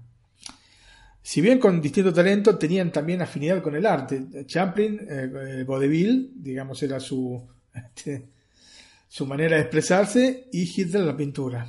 Ambos amaban el cine y también la música de Richard Wagner. Y también se convirtieron en celebridades de su época. Chaplin, haciendo reír y Hitler cultivando una política de odio, antisemitismo y nacionalismo descontrolado. Antonio Charlie estaba atónito con este paralelismo, ¿no? Se preguntaba por cuáles juegos de destino dos hombres de gustos similares, de características similares, fíjate vos, todas estas cosas que te estoy citando no son cosas menores, ¿no? Sí, sí. Eh, pueden tomar direcciones tan distintas. De hecho, una vez le dijo a su hijo, él es el loco y yo el cósmico, pero podría haber sido al revés. Así que realmente era una cosa que lo impactaba, esta, similitud, ¿no? Vamos a El Gran Dictador, Antonio. Detrás del origen de la película hay un español, Luis Buñuel. Oíste hablar de él, ¿no? Claro, claro. Es uno de los maestros del surrealismo, director de una pieza fundamental de este movimiento llamada Un perro andaluz, que realizó en Francia junto a otro genio del surrealismo, Salvador Dalí. Este corto fue filmado en 1928 y se estrenó en el 29. Es el famoso corto, para quien no lo tenga, digamos, en, su este, cabeza en estos momentos, el famoso corto donde se ve eh, una persona que corta con una navaja el ojo de una mujer. La pueden conseguir la película, porque la película es, es libre, o sea, no, no tiene ningún tipo de derecho en estos momentos. La pueden eh, ver en YouTube. Hay, hay dos o tres fuentes por las cuales pueden ver la película eh, Un perro andaluz. La cuestión es que estamos promediando los años 30, estamos en Nueva York, en una pequeña sala privada del Museo de Arte Moderno en la ciudad, el famoso MoMA, y Luis Buñuel se encuentra ante dos invitados excepcionales proyectando el film propagandístico del régimen nazi. Se llama El Triunfo de la Voluntad, es un film de 1935 de 104 minutos de duración dirigido por Leni Riefenstahl. En este eh, film propagandístico se muestra el Congreso del Partido Nacional Socialista Alemán de los Trabajadores, que se llevó a cabo entre el 4 y el 10 de septiembre de 1934. O sea, un año después se hizo el film, donde, o sea, se editó eh, finalmente el film, y nos encontramos con fragmentos de diversos discursos de varios de los líderes del partido, pero en especial de Adolf Hitler. El mismo Führer había encargado la filmación a la directora y de hecho, en los títulos de la película aparece un cartel en el cual se expresa esto. Dice, he hecho este film por voluntad de el Führer Adolf Hitler. Mirándote el ombligo, ¿no es cierto? Sí. Y aparte, bueno, era un instrumento propagandístico. Eh, si hay algo que se puede decir de los alemanes, de los nazis, es que sabían manejar los elementos de propaganda. Los dos invitados por Buñuel son el director francés eh, René Clair y a este punto es obvio quién era el otro. Eh, Chaplin, ¿no? Efectivamente, Charles Chaplin. Las reacciones que tuvieron ambos invitados sin embargo, se contrapusieron, Antonio, porque mientras el francés estaba estremecido y sumamente disgustado por lo que estaba viendo, Chaplin comenzó a reírse cada vez que aparecía en la pantalla Hitler. Es así como le vino a la cabeza hacer una película sobre lo que estaba aconteciendo en la otra parte del Atlántico. O sea, le causaba mucha gracia Hitler porque era eh, absurdo todos estos movimientos que tenía, ¿no es cierto? Esta manera de dirigirse, esta elocuencia exacerbada. Lógicamente, a esto se sumaba que la apariencia del personaje por excelencia de Chaplin, que es Charlotte, o el, vagabundo, ¿no? Era muy similar a la del líder nazi. Esto, bueno, es obvio. Sobre todo en el bigote, ¿no? Sí, sí, particularmente los bigotes, que era una característica que distinguía a uno y a otro. Así que, irónicamente, el film que quería mostrar la supuesta grandeza del régimen hitleriano se transformó en la fuente de inspiración para la mayor sátira de todos los tiempos. Charlie Chaplin trabajó en el guion durante los dos años posteriores al estreno de la película Tiempos Modernos. Es una película extraordinaria, Tiempos Modernos. En Tiempos Modernos lo que hace Chaplin es satirizar eh, la producción en cadena. ¿No es cierto? Hay una escena maravillosa en la cual... ¿La Ford? ¿Esa es la que aparece la Ford? No, necesariamente la Ford, era una empresa, una fábrica.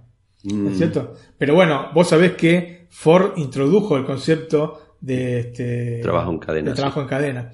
Así que bueno, obviamente estaba ligado a esto. Ford, aparte que tenía algún tipo de, digamos, no les disgustaba tanto el régimen nazi, digámoslo de esta manera. Bueno, en, esta escena, ¿no? Se lo ve ahí a, a Chaplin o a Charlotte, que era el personaje, ¿no? Girando unas tuercas por esta cinta que pasaba a toda velocidad. Y bueno, tiene un par de gags alucinantes y termina eh, cayendo dentro de todo el engranaje de esta fábrica, ¿no es cierto? Y bueno, evidentemente con una metáfora sobre lo que se está viviendo a nivel de laboral para la gente que era realmente extraordinaria. Eh, como te digo, entonces, los dos años anteriores al estreno de la película eh, Tiempos Modernos se estrenó en 1936 y entre el 37 y el 38 comenzó a trabajar en el guion de El Gran Dictador. En un principio el título que se había elegido para la película era simplemente The Dictator o El Dictador, pero la Paramount poseía los derechos de una novela de Richard Harding Davis con ese título, aunque la trama era diversa y le pidieron para poder utilizarlo a Chaplin 25 mil dólares, que son, eh, en estos momentos estamos hablando de 1937-38, así que estamos hablando ahora de 430 mil dólares. Medio millón, casi, ¿no? nada más para utilizar un título. Así que Charlie simplemente agregó el adjetivo gran en el título. Pero vos fíjate, entre una cuestión de suerte y una cuestión de talento. Justamente este gran le da un sentido sarcástico al título que no lo hubiese tenido con el título de Dictator, que era así. Bastante, bastante llano como, como representación. Así que interesante esto, ¿no? Obviamente, el personaje del barbero es similar al de Charlotte, pero Chaplin siempre negó que se tratase del mismo personaje. O sea, dijo que no, o sea, en varios reportajes eh, aseguró que no, no se trataba de, de Charlotte o del vagabundo. Sin embargo, uno viendo la película es imposible relacionar a un personaje con el otro. No sé por qué motivo lo ha hecho, pero bueno. Este, supuestamente porque Charlotte nunca iba a hablar. Preparando su papel de Adenoid Hinkle, Chaplin estudió entonces los discursos del canciller alemán durante horas, ¿no? durante días, semanas, eh, de manera de obtener el mejor resultado a representarlo y sarcásticamente lo llamaba el mejor actor de Europa. El Gran Dictador, sin embargo, se convirtió en un proyecto bastante complicado, Antonio, comenzando con la oposición del gobierno británico, que era la patria de Chaplin. Sabemos que Chaplin era inglés, no era norteamericano. Quien ya desde el inicio del mismo dejaron en claro que la película no se podía este, proyectar en el territorio del Reino Unido. Obviamente, la fragilidad en la que se encontraba Europa respecto al avance de los alemanes hacía que los británicos evitaran generar problemas diplomáticos con los nazis. De hecho, en la mitad de la producción de la película, la United Artists eh, le empezó a enviar una serie de mensajes a Chaplin que le advertían sobre los problemas que tendría la película con la censura en los Estados Unidos. Vos sabés que la United Artists había sido cofundada por Chaplin en 1919. Sí, me lo comentaste, sí. Yo te dije aparte, esto, bueno, eh, así entre paréntesis, que mi bisabuelo trabajaba para la United Artists y de hecho había conocido a, Chaplin en su viaje a Estados sí. Me contaste la anécdota de que se conocían, sí, sí. Sí, sí, se conocían, eh, eh, comían juntos cuando iba para, Estados Unidos.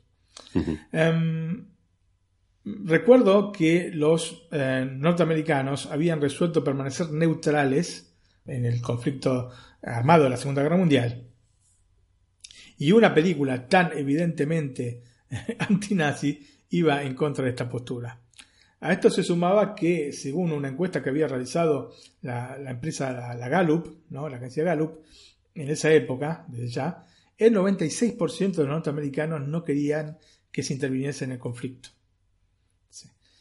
Así que es lo que te decía antes, ¿no? Yo puedo entender que la gente no quisiese una cosa así, porque de última mandar a morir gente, este, tus hijos, por la libertad de otro país, es bastante, genera un conflicto realmente, ¿no? En vos mismo. Entiendo que la libertad es un valor importante, pero tus hijos también son importantes y muy importantes para vos, ¿no? Planteado de esa forma es más importante tus, tus hijos que la libertad en, en Alemania, por poner un ejemplo, ¿no? Evidentemente la libertad en Alemania es importante, ¿no? Pero lo que más te duele es lo que tienes más cerca, ¿no? Claro, Alemania, bueno, Francia, eh, o Francia, o pues dicho Alemania por lo que tratamos, ¿no? Imprimes, imprimes. Sí, eso es. A pesar de esta posición que tenía eh, el pueblo norteamericano, Roosevelt eh, le envió una carta a Chaplin eh, pidiéndole de seguir firme con su trabajo en el gran dictador. Chaplin, de todas maneras, a pesar de, estas advertencias que le venían desde el Reino Unido, ¿no es cierto?, de que no iban a, estrenar la película, eh, seguía decidido en su afán de ridiculizar a los nazis y esta estúpida mística acerca de una raza de sangre pura y superior. Desde Nueva York le llegaban cartas en las cuales se reflejaba la preocupación que había por el tema de la película y le pedían que no la llevara adelante. O sea que tenía estos dos frentes, le decía, tanto del Reino Unido como de, desde los Estados Unidos, que le pedían que no hiciese la película. Pero él estaba muy firme con respecto a esto. De hecho, le habían advertido que tampoco se iba a exhibir en ninguna sala norteamericana. Eh, pero según este, también en, la, la biografía de Chaplin, que les aconsejo leer porque es muy interesante, em, él estaba dispuesto a llevar adelante el proyecto aunque tuviese que alquilar por su cuenta las salas para proyectarla. Así que está muy decidido y nunca hizo caso a estas este, advertencias que le llegaban de distintos lugares. El inicio de rodaje comenzó el 9 de septiembre de 1939 y finalizaría en marzo de 1940. Aunque hubo algunos agregados, como el famoso discurso final, que se hicieron en junio de ese mismo año. En realidad se rehicieron este, en junio de ese mismo año. La cuestión es que, de 1940 estamos hablando, ¿eh? la cuestión es que Chaplin se embarcó en el proyecto más importante de su carrera, luego de haber obtenido un éxito universal como actor y director de cine mudo. El gran dictador representaba también la primera película sonora de esta leyenda del cine. De hecho, eh, su magistral film anterior, como te dije, Tiempos Modernos, si bien era sonoro, no contenía diálogos, más allá de la divertidísima canción Je cherche après Titin, la cual Chaplin interpreta en Gramelot. O sea que Gramelot es esta lengua inventada, creada a partir de onomatopeyas de acentos de distintos idiomas como el francés, el italiano, el castellano o el alemán, ¿no? El mismo recurso que, digamos, actualmente utilizan los ocho famosos Mignons. es impresionante. Eh, si querés escuchamos esta Je cherche après Titin en la versión de Chaplin para tiempos modernos.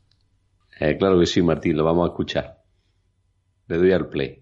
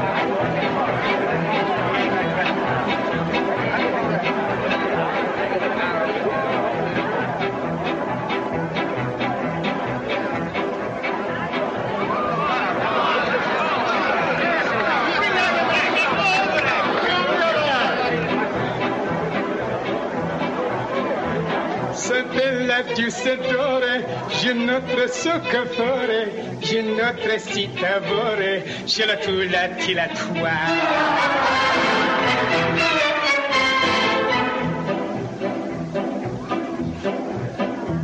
La spinach o la bouchon, cigarette bello, si racchi spaghetto, ci le tua, ci la tua.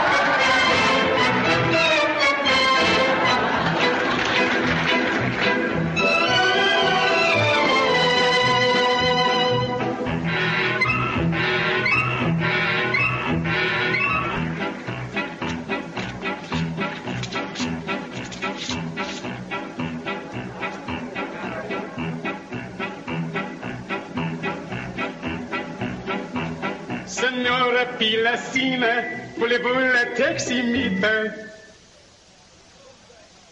Le zionta sous la cita. Tula tula tula wa.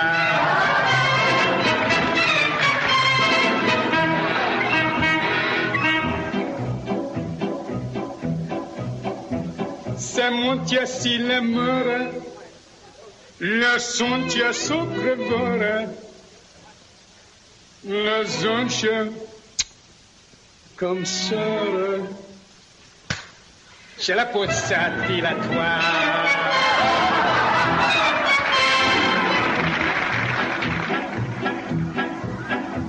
J'ai notre seule mine, j'ai notre seule consigne. Je laisse trop sa vite sur le à filatoire.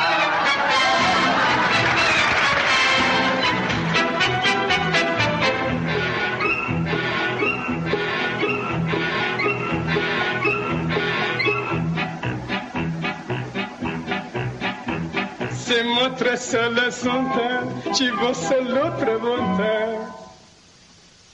Les anchassis catonta. Tra la la la tra la la.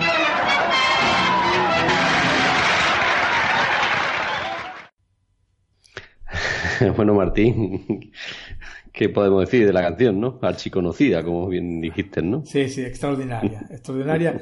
Um, si quieren, búsquenla en YouTube, porque está en varias versiones. no importa que esté en castellano o en inglés, o en alemán o en ruso, porque igualmente va a estar siempre Chaplin cantando en esta gran melodía. y bueno, Antonio, obviamente la intensidad e importancia del proyecto pasaba por poder plasmar de la mejor manera satírica a Hitler y su régimen y a partir de allí denunciar la persecución que se estaba realizando a los judíos desde ya que orquestada por el Partido Nacional Socialista y el mismo canciller alemán, ¿no?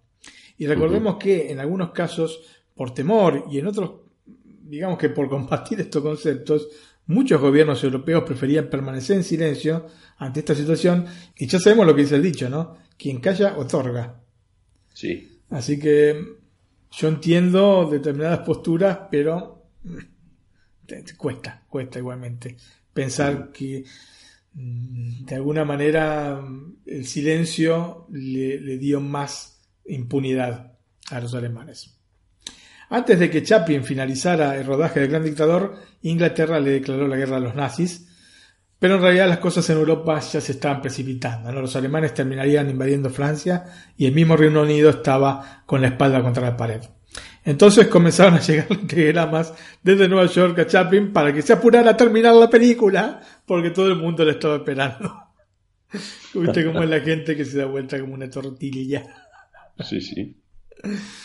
Uh, pero también desde el punto de vista cinematográfico la película era compleja, Antonio, porque se debían utilizar una serie de maquetas para representar la exasperante grandilocuencia arquitectónica nazi. Y solo esto había tomado un año de preparación a Chaplin. El mismo Chaplin había invertido tiempo y dinero de su propio bolsillo. ¿eh? Para ser precisos, 500 mil dólares de la época ya invertidos, cuando ya le pedían que apresurara, que eran casi 9 millones pasados a la actualidad. Uh -huh. eh, finalmente la película terminaría costando 2 millones de dólares que sacó Chaplin de su bolsillo. La uh -huh. filmación se llevó a cabo en los estudios que el actor y director tenía en Los Ángeles, en el barrio de Hollywood, muy cerca de los estudios Warner, RKO, eh, Paramount, Columbia y Fox. Era todo, el, digamos, el barrio de los estudios cinematográficos. Aunque también, digamos, los internos de la película fueron filmados y algunos externos dentro del estudio. Y también se realizaron algunas este, escenas relativas a la Primera Guerra Mundial, que son, que son, las que vemos al inicio de la película, en un terreno que alquiló Chaplin por varios meses a unos 30 kilómetros más o menos de los propios estudios cinematográficos. Charlie filmó deliberadamente sus escenas como peluquero judío, eh, exceptuando el monólogo final, de que, bueno, después voy a hablar eh, específicamente, y después hizo las escenas de Hinkel, porque lo que quería era mantener la intensidad de cada personaje sin mezclarlos. De hecho, el mismo Charlie admitió que vestido del líder de Tomaña se sentía más agresivo. Y lo curioso es que quienes trabajaron en el film consideraron que era más difícil trabajar con Chaplin cuando personificaba a Hinkel. Así que fíjate cómo se compenetraba con el personaje. Increíblemente, mientras Chaplin estaba rodando El Gran Dictador, comenzó a recibir cartas amenazadoras de gente que al menos mm, podríamos considerar desequilibrada, ¿no es cierto? Amenazaban con producir alboroto alrededor de la película cuando fuese proyectada y en especial en las salas. Sin embargo, Chaplin no realizó ninguna denuncia al respecto por miedo a la publicidad negativa que podría generar este dato alejando al público de los cines que a partir de un presupuesto tan generoso como el de la película necesitaba que estuviesen llenos. De hecho, en la autobiografía de Chaplin hay una anécdota al respecto que dice que fue a ver a el jefe del sindicato de los estibadores y le dijo que era amigo de Chaplin y le dijo oíme, ¿no podés traer 20 o 30 de, tus este, afiliados para que estén en el cine y si alguien se levanta a hacer este lío, los aplacas? El tipo dijo, no, pasa a ver que no va a pasar nada. Le dijo el tipo y bueno, efectivamente no, no, hubo nada, este, no, hubo nada al respecto, no, no cumplieron con estas amenazas. El Gran Dictador se estrenó el 15 de octubre de 1940 en dos teatros de Nueva York, el Astor y el Capitol. El público quedó absolutamente maravillado y entusiasmado con la película, al punto que permaneció en cartel por 15 semanas eh, en la Gran Manzana. ¿eh? Que parece poco hoy, porque son este, tres meses, cuatro meses, pero recordemos que hablamos de hace casi 80 años y que no era tan habitual este tipo de cosas. En Londres el estreno se produjo el 16 de diciembre de 1940. Y después, más adelante, te voy a decir los estrenos porque realmente la película se estrenó a lo largo de 35 36 años alrededor del mundo porque claro, eh, estaba censurada en distintos países y conforme se iban liberando, la, la iban estrenando la película. Lo cierto es que a pesar del éxito de Gran Dictador, al menos según las palabras del mismo Chaplin en su autobiografía, el clima era sumamente denso alrededor de la película.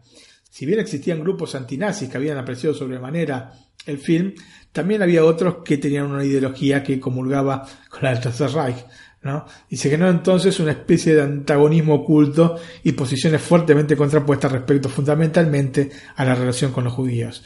Y uno no lo hubiese pensado así a primer este, golpe de los norteamericanos. Pero bueno, hay de todo en la viña del Señor, ¿no es cierto? El trato de la prensa, especialmente la de California, no era el mejor, visto que el preestreno de la película había sido en Nueva York, si lo tomaban como una cosa personal. Pero la atención obviamente no estaba solamente relacionada a este aspecto, Antonio. Había eh, detrás de Chaplin había varias corrientes eh, contrapuestas, los que lo apreciaban tantísimo, los que consideraban que eran comunistas, y detrás de esto, de su ironía absoluta y su sátira con respecto al régimen nazi, se generaron este, obviamente contraposiciones dentro de los Estados Unidos, y también fuera, ¿no? Pero él vivía en los Estados Unidos y es ahí donde hacemos referencia. A pesar de una serie de noticias que tendían a desprestigiarlo a él como a su esposa y el protagonista de la película, que es Paulette Goddard, Chaplin siguió adelante buscando evitar confrontarse con el periodismo. Como dije antes, había mucho dinero en juego y era inútil arriesgarlo por este tipo de cosas. De todas formas, el gran dictador seguía batiendo récords tanto en los Estados Unidos como en Inglaterra. Además está decir que la película fue prohibida en Alemania, ¿no es cierto? Faltaría más. De todas formas, Adolf Hitler, que era un gran amante del cine, se hizo con una copia que vio en su sala privada y sin acompañantes, ¿no? aparentemente un par de veces, ¿no? según los registros. Voy un registro de las películas que veía el Führer y está esta. Aunque nunca mencionó su opinión sobre la misma. Cuando escuchó este dato, ¿no? Chaplin dijo, eh, daría un millón de dólares por saber lo que estaba pensando. sí, creo que todos lo daríamos. Casi que, que lo tenga, seguro que sí. ¿Qué pensás, Antonio? ¿Lo habrá tomado con hidalguía la sátira o no? ¿Se reiría o no? Sí, yo creo que, ¿sabes qué? Debía de ser carcajada pura eso. Antonio, pasamos a la sinopsis de la película. Eh, la película comienza durante una batalla en la Primera Guerra Mundial. ¿no? Un barbero judío que está en el frente de combate le salva la vida a un piloto de avión de apellido Schulz. Cuando ambos están huyendo de la zona de conflicto este, a entregar documentos del ejército, el pequeño caza en el que viajan los dos hombres se queda sin combustible y precipita a tierra. Y si bien no mueren, el barbero pierde la memoria y permanece en un hospital por 20 años. ¿no? Entonces ahí aparece un momento en el que se ven diarios con distintos hechos históricos, ¿no? La Gran Depresión, este, este, una pelea de Jack Dempsey, etcétera, etcétera, etcétera. La, la subida al poder de este Hinkel, ¿no? Barra Hitler. Finalmente, el barbero eh, se fuga del hospital y descubre que la realidad ha cambiado. Tomaña está sometida a su dictador, Adolf Hinkel, que ejecuta un plan de odio hacia los judíos y de supremacía de la raza aria. Eh, su descuidada barbarie que está dentro del gueto retomará el aspecto de tiempos mejores. Y allí conocerá a Hannah que lo va a salvar de un malentendido con los soldados de Tomaña. Más adelante se va a reencontrar con Schulz, que se transformó en un este, alto jerarca nazi, y de allí en adelante le va a brindar protección. En tanto, Adolf Hinkel está buscando financiación para su expansión por Europa y le concederá un tiempo de pausa al gueto porque necesita este respaldo económico que podría venir de un banquero judío. En tanto, Schulz cae en desgracia y el barbero pierde su protección, siendo ambos detenidos. En definitiva, juntos se van a fugar de la cárcel con atuendos de jerarcas nazis, por lo que al barbero, que tiene un enorme parecido físico con Hinkel, lo van a confundir con el dictador de Tomaña, mientras que el dictador es arrestado pensando que se trata del mismo barbero que se fugó. Vamos al análisis de la película, Antonio. La película la viste, ¿no? Sí. Sí, bueno, no, últimamente, recientemente no, pero sí, sí, sí. Hace ya muchos años, pero sí la he visto. Eh, bueno, te recomiendo verla. Yo, es una de esas películas que tenés que ver cada cierta cantidad de años, ¿eh? Yo no te digo todos los años, pero mm, cada dos, tres años, por ahí. Porque es alucinante. Supongo que tú la tienes en DVD, ¿no? En Blu-ray, en Blu-ray la tengo. Sí, imaginaba. Bueno, y, en algún otro formato la habrás tenido. La, la he tenido en DVD, sí, sí, sí, absolutamente. Absolutamente, sí, sí, sí. El Gran Dictador es una película arriesgada en un mundo que estaba dado vuelta. Un riesgo que asumió Chaplin tanto desde el punto de vista creativo como del económico, como te dije, con esta inversión de 2 millones de dólares. La trama no es demasiado compleja y está inspirada en dos obras literarias que también en distintos periodos fueron llevadas al cine.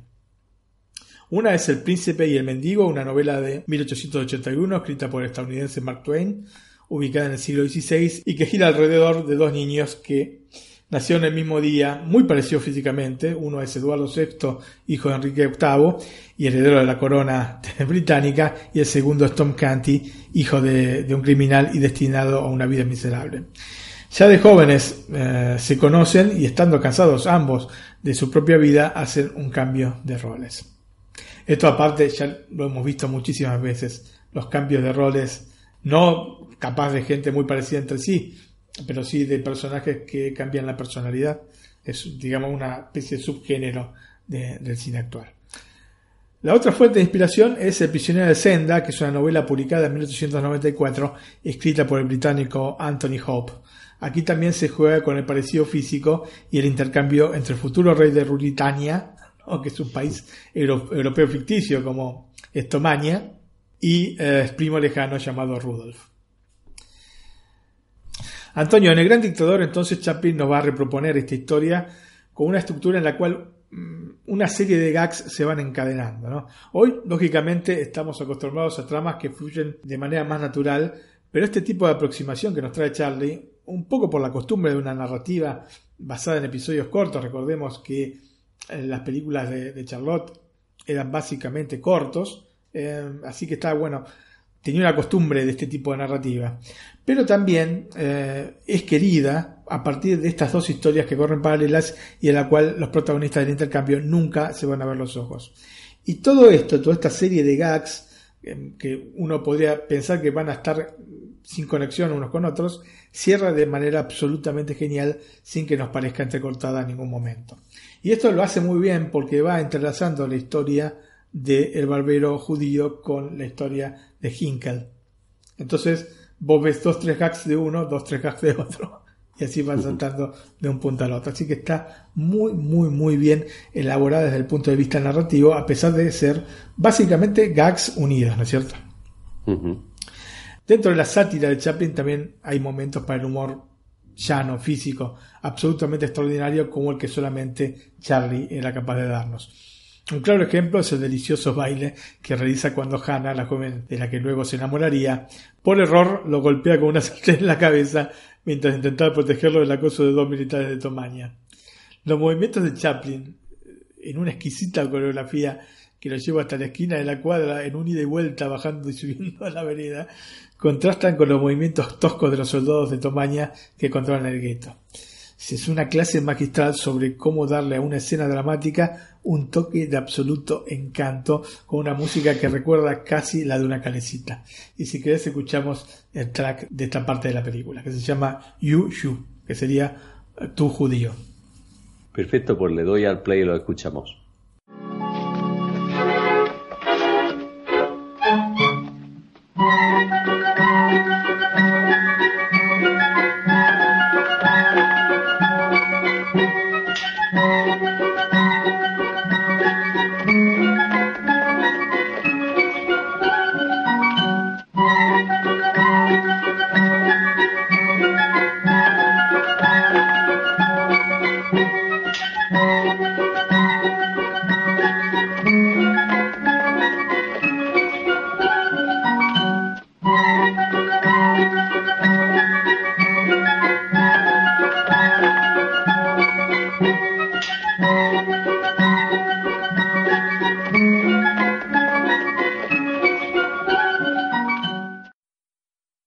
Música que todos hemos escuchado miles de veces, ¿no? Desde San Antonio y aparte relacionada con la escena, les puedo asegurar que es delicioso, sí, tal cual.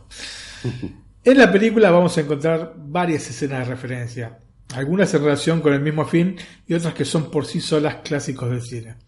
Me voy a centrar en cinco de ellas que por distintos motivos considero que se destacan y que son, a fin de cuentas, como para mirar más detalladamente cada vez que podemos queremos ver la película. La primera es la escena del discurso de Adenoid Hinkle, la primera vez que aparece Hinkle en pantalla.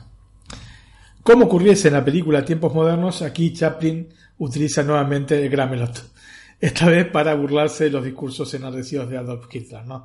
La escena es realmente hilarante y demuestra el genio de Charlie y que las cosas se les estaba tomando muy en serio. Si al inicio de la película teníamos unos carteles con el nombre del film y los actores casi calcados a los que veíamos al comienzo del triunfo de la voluntad, que es este film propagandístico que te mencioné anteriormente, propagandístico nazi, también lo pueden encontrar en, eh, en YouTube, ¿no? El triunfo de la libertad. Y fíjense, si tienen la posibilidad, de ver los títulos de inicio del triunfo de la libertad y los títulos de inicio de El Gran Dictador porque son prácticamente calcados. Eh, los discursos, obviamente, si había calcado esto, los discursos no iban a ser menos, ¿no es cierto? Un calco de los patéticos movimientos espasmódicos del Führer, ¿no? Totalmente acalorado, de manera que debiera refrescarse echándose agua en el calzoncillo.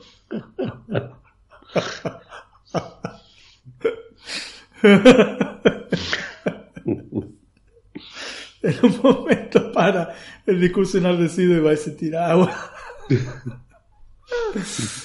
Una de las cosas que más apreció esta escena es la interpretación con inútiles eufemismos que hace el traductor oficial de régimen, ¿no? convirtiendo palabras agraviantes en salidas relativamente elegantes. no, no, pero eh, digo que es maravilloso, ¿no? Eh, en resumen, es una perfecta introducción para el personaje en una escena que con toda probabilidad está en la base de la idea de Chaplin sobre la película. No por nada se reía carcajadas del discurso y los gestos de Hitler en el triunfo de la voluntad cuando la vio a mediados de este, la década del 30 este, con Luis Buñuel en el MoMA. La segunda escena es la escena del globo terráqueo. Esta escena es un clásico por sí misma, ¿no es cierto? ¿Quién no ha visto esta escena de Chaplin jugando con el este, globo terráqueo?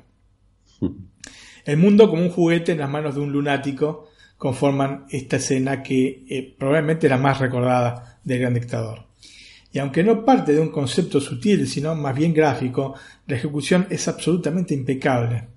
Con ese globo que sube y baja, ¿no? Es girado, pateado, abrazado y finalmente destruido por Hinkel. En un inicio la idea para esta escena del baile eh, con el globo terráqueo veía a Hinkel cortando un mapa del mundo y haciendo una reorganización del mismo a propio gusto. Ah, pero quedó mucho mejor con, este juego con el globo, ¿no? La escena que considero central respecto a la visión de la amenaza que representaba Hitler para todo el mundo y que de alguna manera quería girar la cabeza a una sociedad que miraba hacia otro lado, te digo, te repito, los norteamericanos estaban totalmente en desacuerdo con una intervención este, americana dentro de, de Europa. Te repito, la escena se filmó en seis días y durante un periodo de dos meses, o sea que no es que fueron seis días consecutivos. Y luego se emplearon tres días más para retomas. Hay una película casera de 1928 hecha por el mismo Chaplin en la que se lo ve jugando con un globo terráqueo. Probablemente esa sea la fuente de inspiración de la escena. Sin embargo, hay quienes sostienen que en realidad a Chaplin la idea le surgió a partir de un número de una stripper muy popular en los años 30 que se llamaba Sally Rand quien hacía este, una especie de baile, se llamado baile de, burbujas, completamente desnuda y bailando detrás de una burbuja con forma de globo que tomaba con sus manos, ¿no? que la cubría. Antonio, la de la escena de la película es una coreografía extremadamente cuidada a partir de una idea perturbadora y genial por su sencillez. Y nos regala una escena inolvidable y que va a formar parte por siempre de la maravilla del séptimo arte. La tercera escena, que para mí es central dentro de la película, eh, es la escena del barbero judío al son de la danza húngara número 5 de Johannes Brahms. Es muy atrayente el hecho de que la película mezcla la sátira con la comedia corporal. Eh, uno de los fragmentos más brillantes y que representa de manera muy fiel este concepto es esta escena que te digo, en la que el barbero se prepara para afeitar a un cliente, mientras en la radio suena la danza húngara número 5 de Brahms.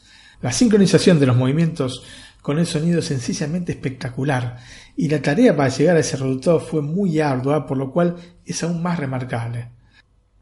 La escena que viene inmediatamente después de la del globo terráqueo, que acabamos de mencionar, de hecho se planificó minuciosamente, repasando los pasos una y otra vez para conseguir la coreografía perfectamente sincronizada con el audio que se grabaría específicamente para la película pero posteriormente, ¿no es cierto? Eh, la escena está hecha en una sola toma sin contraplanos. La barbaridad. Lo que hace aún más complejo coordinar todo, aunque se traten de apenas dos minutos. O sea, no la, cámara lo, enfoca, vos se puede ir moviendo de un lado hacia otro, ¿no? De izquierda a derecha, pero no hay contraplanos. O sea que toda la sincronización la estaba haciendo en vivo Chaplin, ¿no? En una sola toma. Fantástico. Esta escena aparte sirvió de obvia inspiración a un corto clásico de Bugs Bunny de 1950. Se llama Bugs Bunny, ¿no? En España también. Sí, Bugs Bunny. Bunny, ¿no? Bugs Bunny. Exactamente.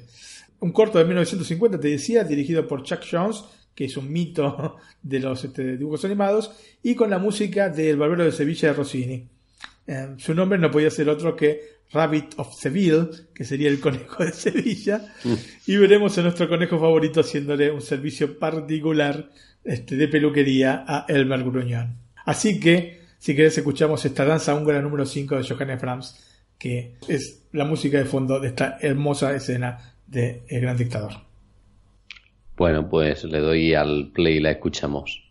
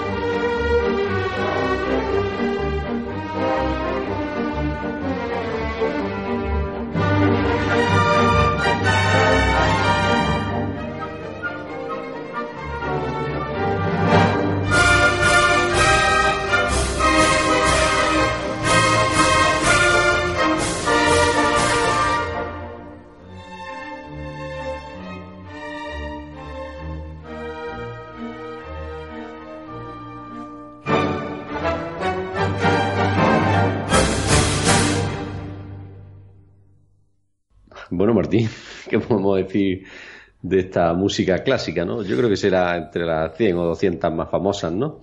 Sí, sí, absolutamente, Antonio. Y bueno, lo que te quería agregar es que, lógicamente, em, la dificultad de hacerlo en una sola toma es muy, muy, muy grande. Cuando em, está este tipo de ediciones, se hace en la sala de edición, obviamente, y es el editor el que se encarga de unir las partes como para que sincronicen perfectamente con la música. En el caso de esta, de Gran Dictador, es Chaplin el que hace de editor de sí mismo y va coordinado él mismo con la música. Una maravilla. Pues sí, sí, es sumamente complicado, vamos, ya así sabemos del genio que estamos hablando, ¿no? Efectivamente. Antonio, em, la siguiente escena en realidad es una serie, de, es un fragmento de la película, no una sola escena. Es el encuentro con Napaloni, el dictador de Bacteria. Bacteria este era otro estado, bueno, Bacteria barra Italia, Mencino Napaloni, que es absolutamente desopilante. Si bien, te repito, no se trata de una escena específica, sino de un fragmento de la película compuesto por varios gags formidables. Desde la misma llegada del dictador del país vecino, Hinkel constantemente se siente en inferioridad respecto a Napaloni, aún a pesar del ardid de la silla baja que le sugiere el asesor Garbage, el asesor de eh, Hinkel, para poder mirarlo desde una posición elevada a Napaloni. La obvia intención de Chaplin era la de meter el dedo en la llaga en una relación que no podía tener jamás un buen fin viendo quiénes la formaban, ¿no? Hitler y Mussolini. El resultado es absolutamente hilarante y decididamente es el fragmento más gracioso del gran dictador. Vamos a ver también lo bien que se preparó para interpretar el papel Jack Okel, quien había estudiado a conciencia los gestos del líder fascista Benito Mussolini, transmitiéndolos a la perfección. Son dos gotas de agua. Perfectos, idénticos. Es inolvidable el momento en el que están ambos líderes observando el desfile militar que organiza Hinkel para hacer ver el poderío eh, militar justamente de Tomania. A partir de allí asistiremos a los comentarios punzantes de Napaloni sobre un desfile que en realidad no vemos porque siempre están eh, la cámara enfocando a los líderes y no se ve el desfile, se oye solamente. ¿no es cierto? Solo dos grandes maestros de la comedia podrían haber hecho una escena de este tipo en la que nos cuentan todo a partir de sus propios gestos. Es una verdadera joya, una verdadera joya. La última escena, para mí fundamental dentro de la película, es, ya todo lo, todo lo que han visto la película lo saben, es la escena del discurso final. En El Gran Dictador, Charlie Chaplin se desdobla en dos personajes absolutamente contrapuestos, ¿no? El barbero judío y Hinkle. Sin embargo, para el discurso final se va a despojar de ambos y si bien habla a través del barbero judío, no son las palabras del personaje que salen de su boca, sino las del mismo Chaplin. Es un discurso de poco menos de cuatro minutos que es un manifiesto a favor de la paz, la armonía, en contra de la intolerancia, el racismo y el odio. Charlie en realidad tuvo que modificarlo luego de la invasión de Francia por parte de los nazis, porque el original hablaba de apaciguamiento y concluía con los soldados de Tomaña bailando por las calles. y lo cambió a este discurso más en favor de la paz y la armonía. Mucho más fuerte como discurso. Lo cierto es que es innegable que eh, el discurso tiene ciertas aristas que pueden ser consideradas de izquierda y esto le provocó a Chaplin de allí en adelante numerosísimos problemas, especialmente dentro de los Estados Unidos. O sea, sabes que finalmente Chaplin tuvo que volver a, Reino Unido, ¿no es cierto? Porque estaba realmente acosado por los norteamericanos.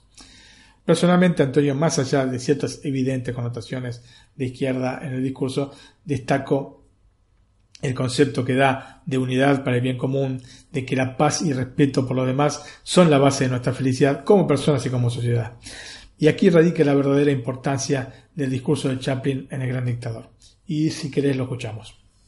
Bueno, pues le doy al play nuevamente y lo escuchamos. Desde hoy esta nación queda anexionada al imperio tomeinio y su pueblo queda obligado a obedecer las leyes promulgadas por nuestro gran jefe, el dictador de Tomenia, el conquistador de Austerlitz, el futuro emperador del mundo. Tienes que hablar tú. No puedo. Debes hacerlo. Es nuestra única esperanza. Esperanza.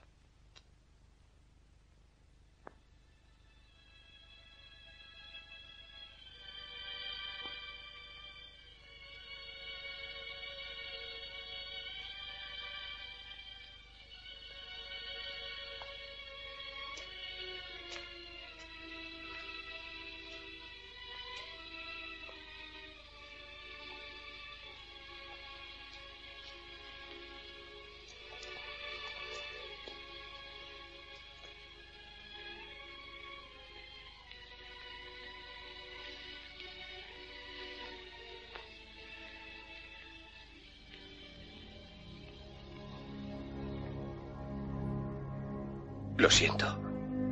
Pero yo no quiero ser emperador. Ese no es mi oficio. No quiero gobernar ni conquistar a nadie, sino ayudar a todos si fuera posible, judíos y gentiles, blancos o negros. Tenemos que ayudarnos unos a otros. Los seres humanos somos así. Queremos hacer felices a los demás, no hacerlos desgraciados. No queremos odiar ni despreciar a nadie. En este mundo hay sitio para todos. La buena tierra es rica y puede alimentar a todos los seres. El camino de la vida puede ser libre y hermoso, pero lo hemos perdido. La codicia ha envenenado las almas. Ha levantado barreras de odio. Nos ha empujado hacia la miseria y las matanzas. Hemos progresado muy deprisa, pero nos hemos encarcelado nosotros. El maquinismo que crea abundancia nos deja en la necesidad. Nuestro conocimiento nos ha hecho cínicos, nuestra inteligencia duros y secos. Pensamos demasiado y sentimos muy poco. Más que máquinas, necesitamos humanidad. Más que inteligencia, tener bondad y dulzura. Sin estas cualidades, la vida será violenta. Se perderá todo. Los aviones y la radio nos hacen sentirnos más cercanos. La verdadera naturaleza de estos inventos exige bondad humana, exige la hermandad universal que nos una a todos nosotros. Ahora mismo mi voz llega a millones de seres en todo el mundo, a millones de hombres desesperados, mujeres y niños, víctimas de un sistema que hace torturar a los hombres y encarcelar a gentes inocentes. A los que puedan oírme les digo, no desesperéis. La desdicha que padecemos no es más que la pasajera codicia y la amargura de hombres que temen seguir el camino del progreso humano. El odio de los hombres pasará y caerán los dictadores y el poder que le quitaron al pueblo se le reintegrará al pueblo y así mientras el hombre exista la libertad no perecerá. Soldados, no os rindáis a esos hombres que en realidad os desprecian, os esclavizan, reglamentan vuestras vidas y os dicen lo que tenéis que hacer, que pensar y que sentir. Os barren el cerebro, os ceban, os tratan como a ganado y como a carne de cañón. No os entreguéis a estos individuos inhumanos Hombres máquinas, con cerebros y corazones de máquinas. Vosotros no sois máquinas, no sois ganado, sois hombres. Lleváis el amor de la humanidad en vuestros corazones, no el odio. Solo los que no aman odian, los que no aman y los inhumanos. Soldados, no luchéis por la esclavitud, sino por la libertad. En el capítulo 17 de San Lucas se lee, el reino de Dios está dentro del hombre, no de un hombre ni de un grupo de hombres, sino de todos los hombres, en vosotros. Vosotros el pueblo tenéis el poder. El poder de crear máquinas, el poder de crear felicidad. Vosotros el pueblo tenéis el poder de hacer esta vida libre y hermosa, de convertirla en una maravillosa aventura. En nombre de la democracia, utilicemos ese poder, actuando todos unidos. Luchemos por un mundo nuevo, digno y noble que garantice a los hombres trabajo y dé a la juventud un futuro y a la vejez seguridad. Con la promesa de esas cosas, las fieras alcanzaron el poder, pero mintieron, no han cumplido sus promesas, ni nunca las cumplirán. Los dictadores son libres solo ellos, pero esclavizan al pueblo. Luchemos ahora para hacer nosotros realidad lo prometido. Todos a luchar para libertar al mundo, para derribar barreras nacionales, para eliminar la ambición, el odio y la intolerancia. Luchemos por el mundo de la razón, un mundo donde la ciencia, donde el progreso nos conduzca a todos a la felicidad. Soldados, en nombre de la democracia, debemos unirnos todos.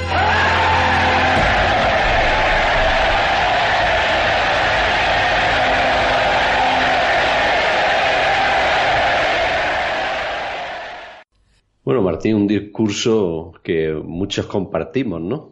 Absolutamente, un discurso aparte tocante, interpretado de una manera perfecta por Chaplin, pero bueno, un discurso hecho por Chaplin y no por el personaje del barbero judío, esto es claro. O sea, en ningún momento de la película tiene este tipo de retórica el, el barbero judío. Entre las muchas facetas que tenía Chaplin estaba la de componer música. O sea que es increíble para un actor que se hizo famoso en la etapa del cine mudo. ¿no? Una contradicción la cuestión es que Charlie tenía condiciones innatas y una muy buena cultura musical que le ayudaban a encontrar la música justa para el momento exacto de la película. Como por ejemplo el preludio de la ópera romántica Lohengrin de Richard Wagner que utilizó para la cita de escena en la que Hinkel juega con el globo terráqueo. En la partitura para el gran dictador, si bien está solamente acreditada Meredith Wilson, Chaplin tuvo mucho que ver. No, no figura, pero tuvo mucho que ver. De hecho, Meredith Wilson eh, decía que las grandes cosas que tiene la banda sonora de la película fueron editadas por, por Chaplin. A decir verdad, esta relación de Chaplin con la música comenzó desde pequeño, cuando trabajó dentro de un grupo de baile llamado Eight Lancashire Lads y luego para la compañía de comedias del empresario Fred Carno. Allí Charlie aprendió a tocar el piano, el violín y el violonchelo. Y como no sabía leer las partituras, tocaba todo de oído, o sea, un don natural, ¿no es cierto? El mismo Chaplin decía que practicaba de 4 a 6 horas diarias desde los 16 años y cada semana recibía lecciones del mismo director del teatro o de otros músicos recomendados. Obviamente, el motivo por el cual Chaplin terminó componiendo está ligado a la introducción del sonido en el cine, ¿no es cierto? Si no, no lo hubiese hecho. Para sus películas, antes del cine sonoro, elegía él mismo qué música se debía reproducir en los cines. Pero la nueva invención le daba un control absoluto sobre la banda sonora que venía grabada directamente en la película. El sonido era el elemento que completaba una obra de arte definitiva bajo sus ojos. Y también para mí, porque las obras de, Chaplin se completan con la música. Tiene grandes bandas sonoras. Nada iba a quedar librado al azar o a la voluntad de quien dirigiera entonces estas salas donde se proyectaban sus películas. Él mismo podía ponerlas directamente en el film. Estaba tan enamorado de esta nueva tecnología que más adelante reeditó sus películas mudas con bandas sonoras. Por ejemplo, La Quimera del Oro, que fue estrenada originalmente en 1925 y nuevamente con la banda sonora agregada en 1942. Como Chaplin no sabía escribir ni leer música, tocaba ante sus colaboradores que debían pasar el sonido a papel, cosa que no es nada sencillo. Y este proceso en realidad lo ponía de muy mal humor a Chaplin porque consideraba que lo menospreciaban eh, estos músicos que digamos, pasaban estas, estos audios que escuchaban a, a papel, ¿no? Un poco la frustración que tenía por no poder escribir el mismo. Lo cierto es que dentro del ambiente musical de la época, de todas maneras era muy respetado y llegó, antes de la Segunda Guerra Mundial, a generar amistad con grandes compositores de la época. Antonio, yo alguna vez te hablé de los tres chiflados. Sé que en España no son muy conocidos, pero en Argentina, yo creo que en Latinoamérica son realmente famosísimos. Bueno, sé que eran los hermanos Howard porque lo he comentado varias veces, pero no, aquí en España. Yo, bueno, yo no los conocía, como te comenté otras veces. Exactamente, eran los hermanos Howard y Larry Fine. Por lo menos las primeras, eh, los primeros tríos, porque después, bueno, fueron muriendo algunos de los hermanos Howard. Carly primero se retiró, después murió, Shemp murió y bueno, fueron agregando otros actores. Antes de la salida en las salas de Gran Dictador se estrenó un corto de Los Tres Chiflados llamado You Nasty Spy. Eh, nasty escrito este, con Z, ¿no? como nazi, ¿no? en el cual hacían una sátira a los nazis y procuraban hacer comprender la amenaza que podía significar eh, el régimen en un periodo en el que la gente no quería que el gobierno se involucrara en una guerra. El corto se convirtió entonces en la primera parodia de Hitler y el régimen nazi, aunque en el momento en el que se rodó, eh, que fue entre el 5 y el 9 de diciembre de 1939, Chaplin ya había comenzado a rodar. Yo te acordás que te dije que igualmente el guion lo escribió entre el 37 y el 38. Así que bueno, cuando salió la, este, película eh, a inicios de, 1940, eh, el gran dictador eh, se estaba todavía rodando. ¿no? Eh, por el tipo de humor de los tres chiflados, la película recibió menos presiones que la de Chaplin. Digamos que estaba bajo las luces de los reflectores el gran dictador y esta película de los tres chiflados, este corto, que creo que tiene unos 17 minutos, 18 minutos, se filtró directamente y no fue prohibido ni en los Estados Unidos ni en el resto de Latinoamérica. Excluimos España de esta ecuación. ¿No? porque en ese momento ya sabemos qué tipo de gobierno había en España. Pero obviamente también es loable que se haya tomado el riesgo en un periodo con tanta efervescencia, especialmente porque pesaba el código de producción cinematográfica que prohibía la exhibición de imágenes políticas y mensajes satíricos en la pantalla. Así que fue una apuesta arriesgada de los chiflados de ya y de la misma Columbia Pictures, que era quien filmaba estos cortos. La parte de Hitler, que en el corto se llamaba Moe Hailstone, ¿no? Hale, fue interpretada obviamente por Moe Howard, mientras que Carly Howard personificaría a Carly Galston, que sería Hermann Goering, ¿no? y Larry Fine a Larry Pebble, que sería Joseph Goebbels. En 1941 se filmó la segunda parte de la película, o del corto mejor dicho, llamado Never Hell Again. Eh, en el caso de la película de los chiflados, la Alemania nazi también tenía otro nombre, Moronica, se llamaba. Y dentro, Muy de los, apropiado. Sí. Eh, y dentro de los diálogos del corto, inclusive en el discurso que, que da Moe, se agregaron palabras y frases en yiddish, que es el idioma que utilizaban los judíos del centro y este europeo y este, en América. ¿no? La película de Columbia Pictures se lanzó entonces, como te dije, a inicios de, de 1940, específicamente el 19 de enero de ese año. Bueno, Antonio, vamos a la conclusión. El objetivo de Chaplin con el gran dictador era el de mostrar a la gente la absurdidad y monstruosidad que se estaba tejiendo en Europa. Nunca fue el objetivo del film cambiar lo que estaba pasando, que hubiese sido imposible.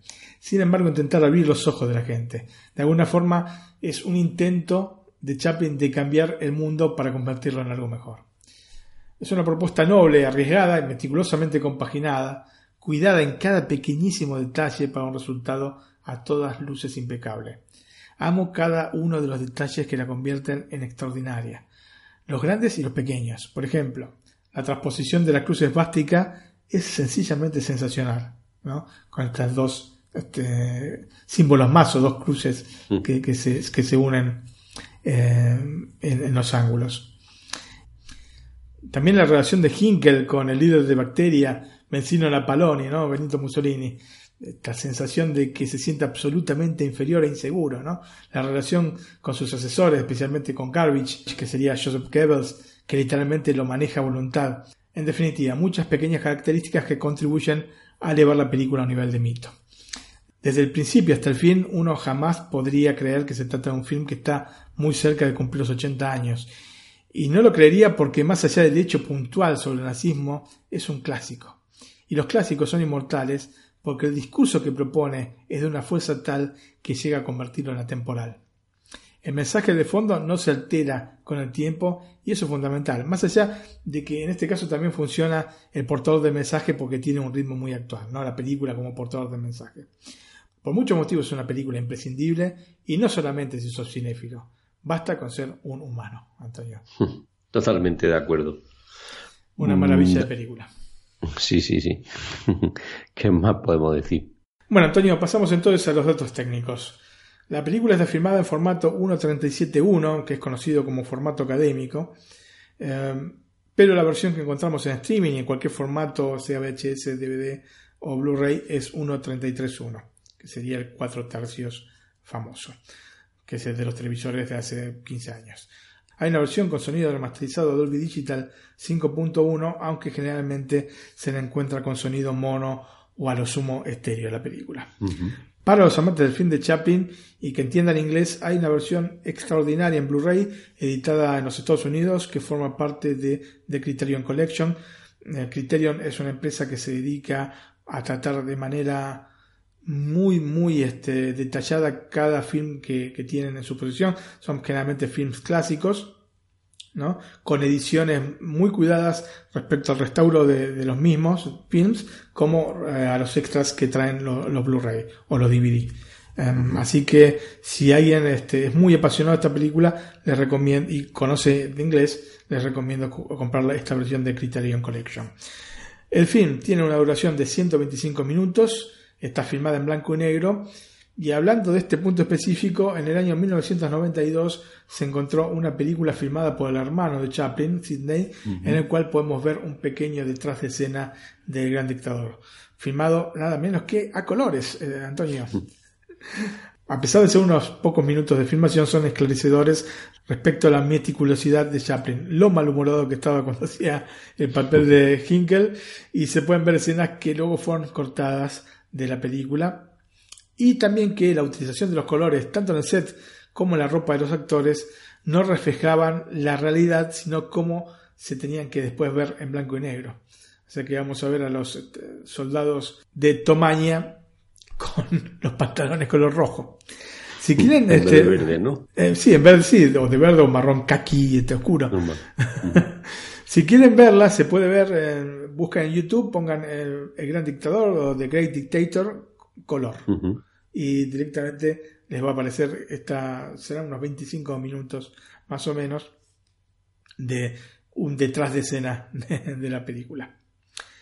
El Gran Dictador, como dije anteriormente, fue estrenada el 15 de octubre de 1940 en los Estados Unidos, el 30 de diciembre de 1940 en Argentina, específicamente en Paraná, Entre Ríos, no en toda la República Argentina, el 1 de enero de 1941 en México, el 16 de enero del 41 en Uruguay y durante ese mismo mes de 1941 en Chile.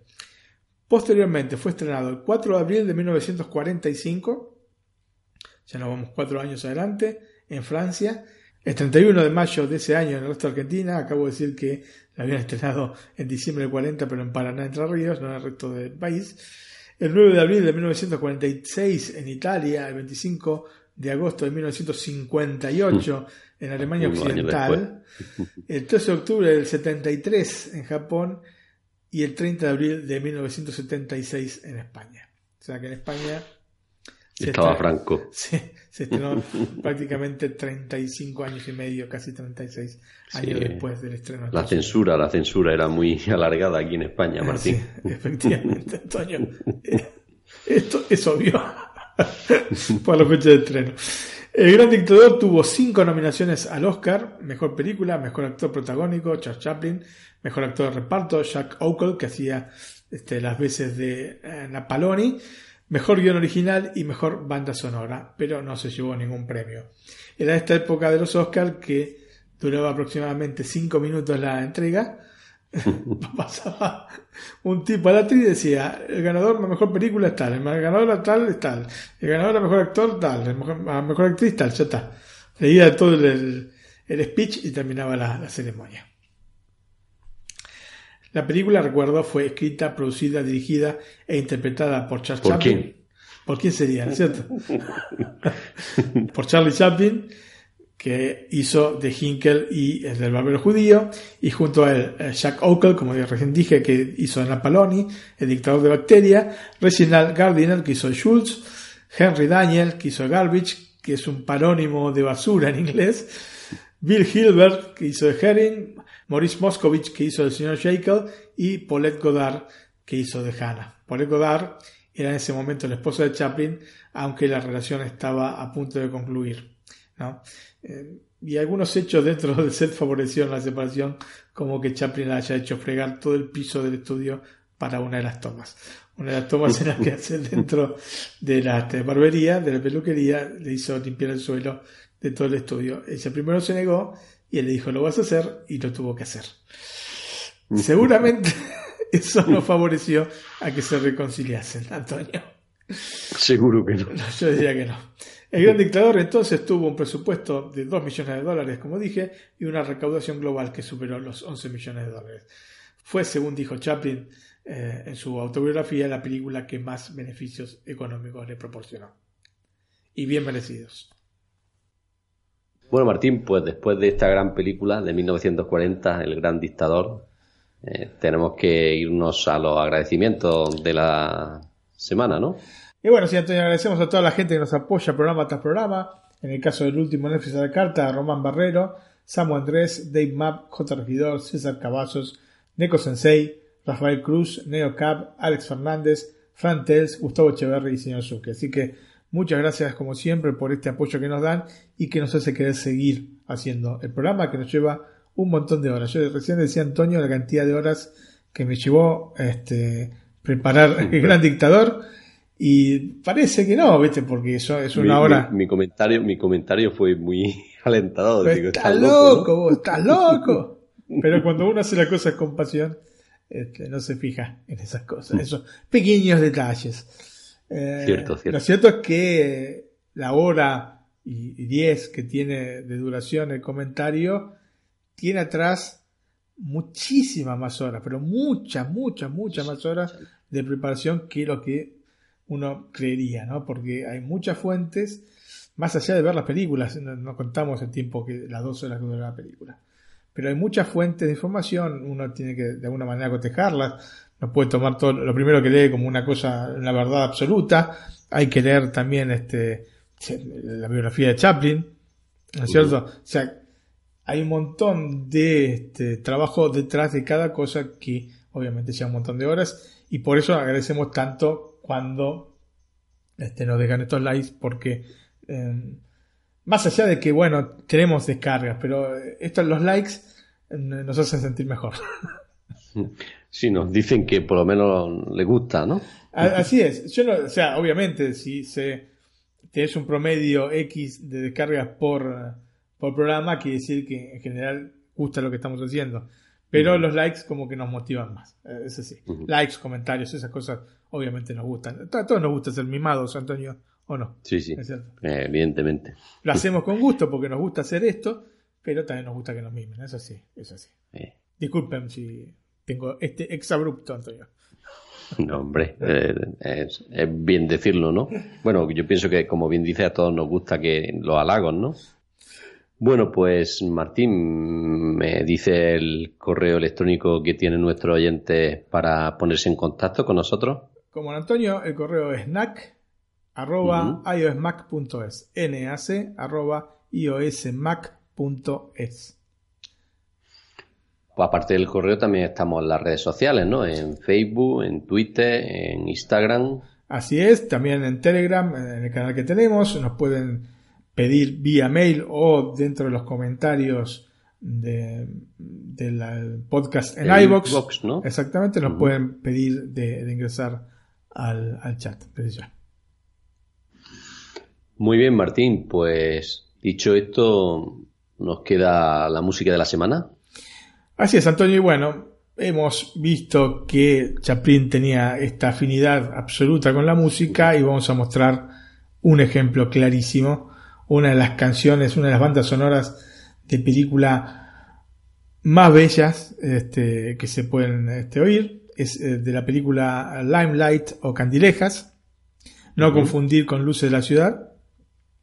Son dos películas distintas. De, hecho, son dos cosas distintas, pero quizá hay una tendencia a confundir estas dos películas. Son dos películas distintas. Em, el nombre de la canción es Sarah Stein pero digamos que popularmente se la conoce como la canción de Candilejas, así que la escuchamos. Pues nada, le damos al play. Antes de darle al play, nos despedimos nuestro oyente. Un abrazo, amigos. Hasta la próxima semana. Un abrazo y hasta la próxima. Y gracias, ¿eh? Chao. Y vean las películas. Y, vean las películas y las series. Sí, y series limitadas también. chao. Chao, chao.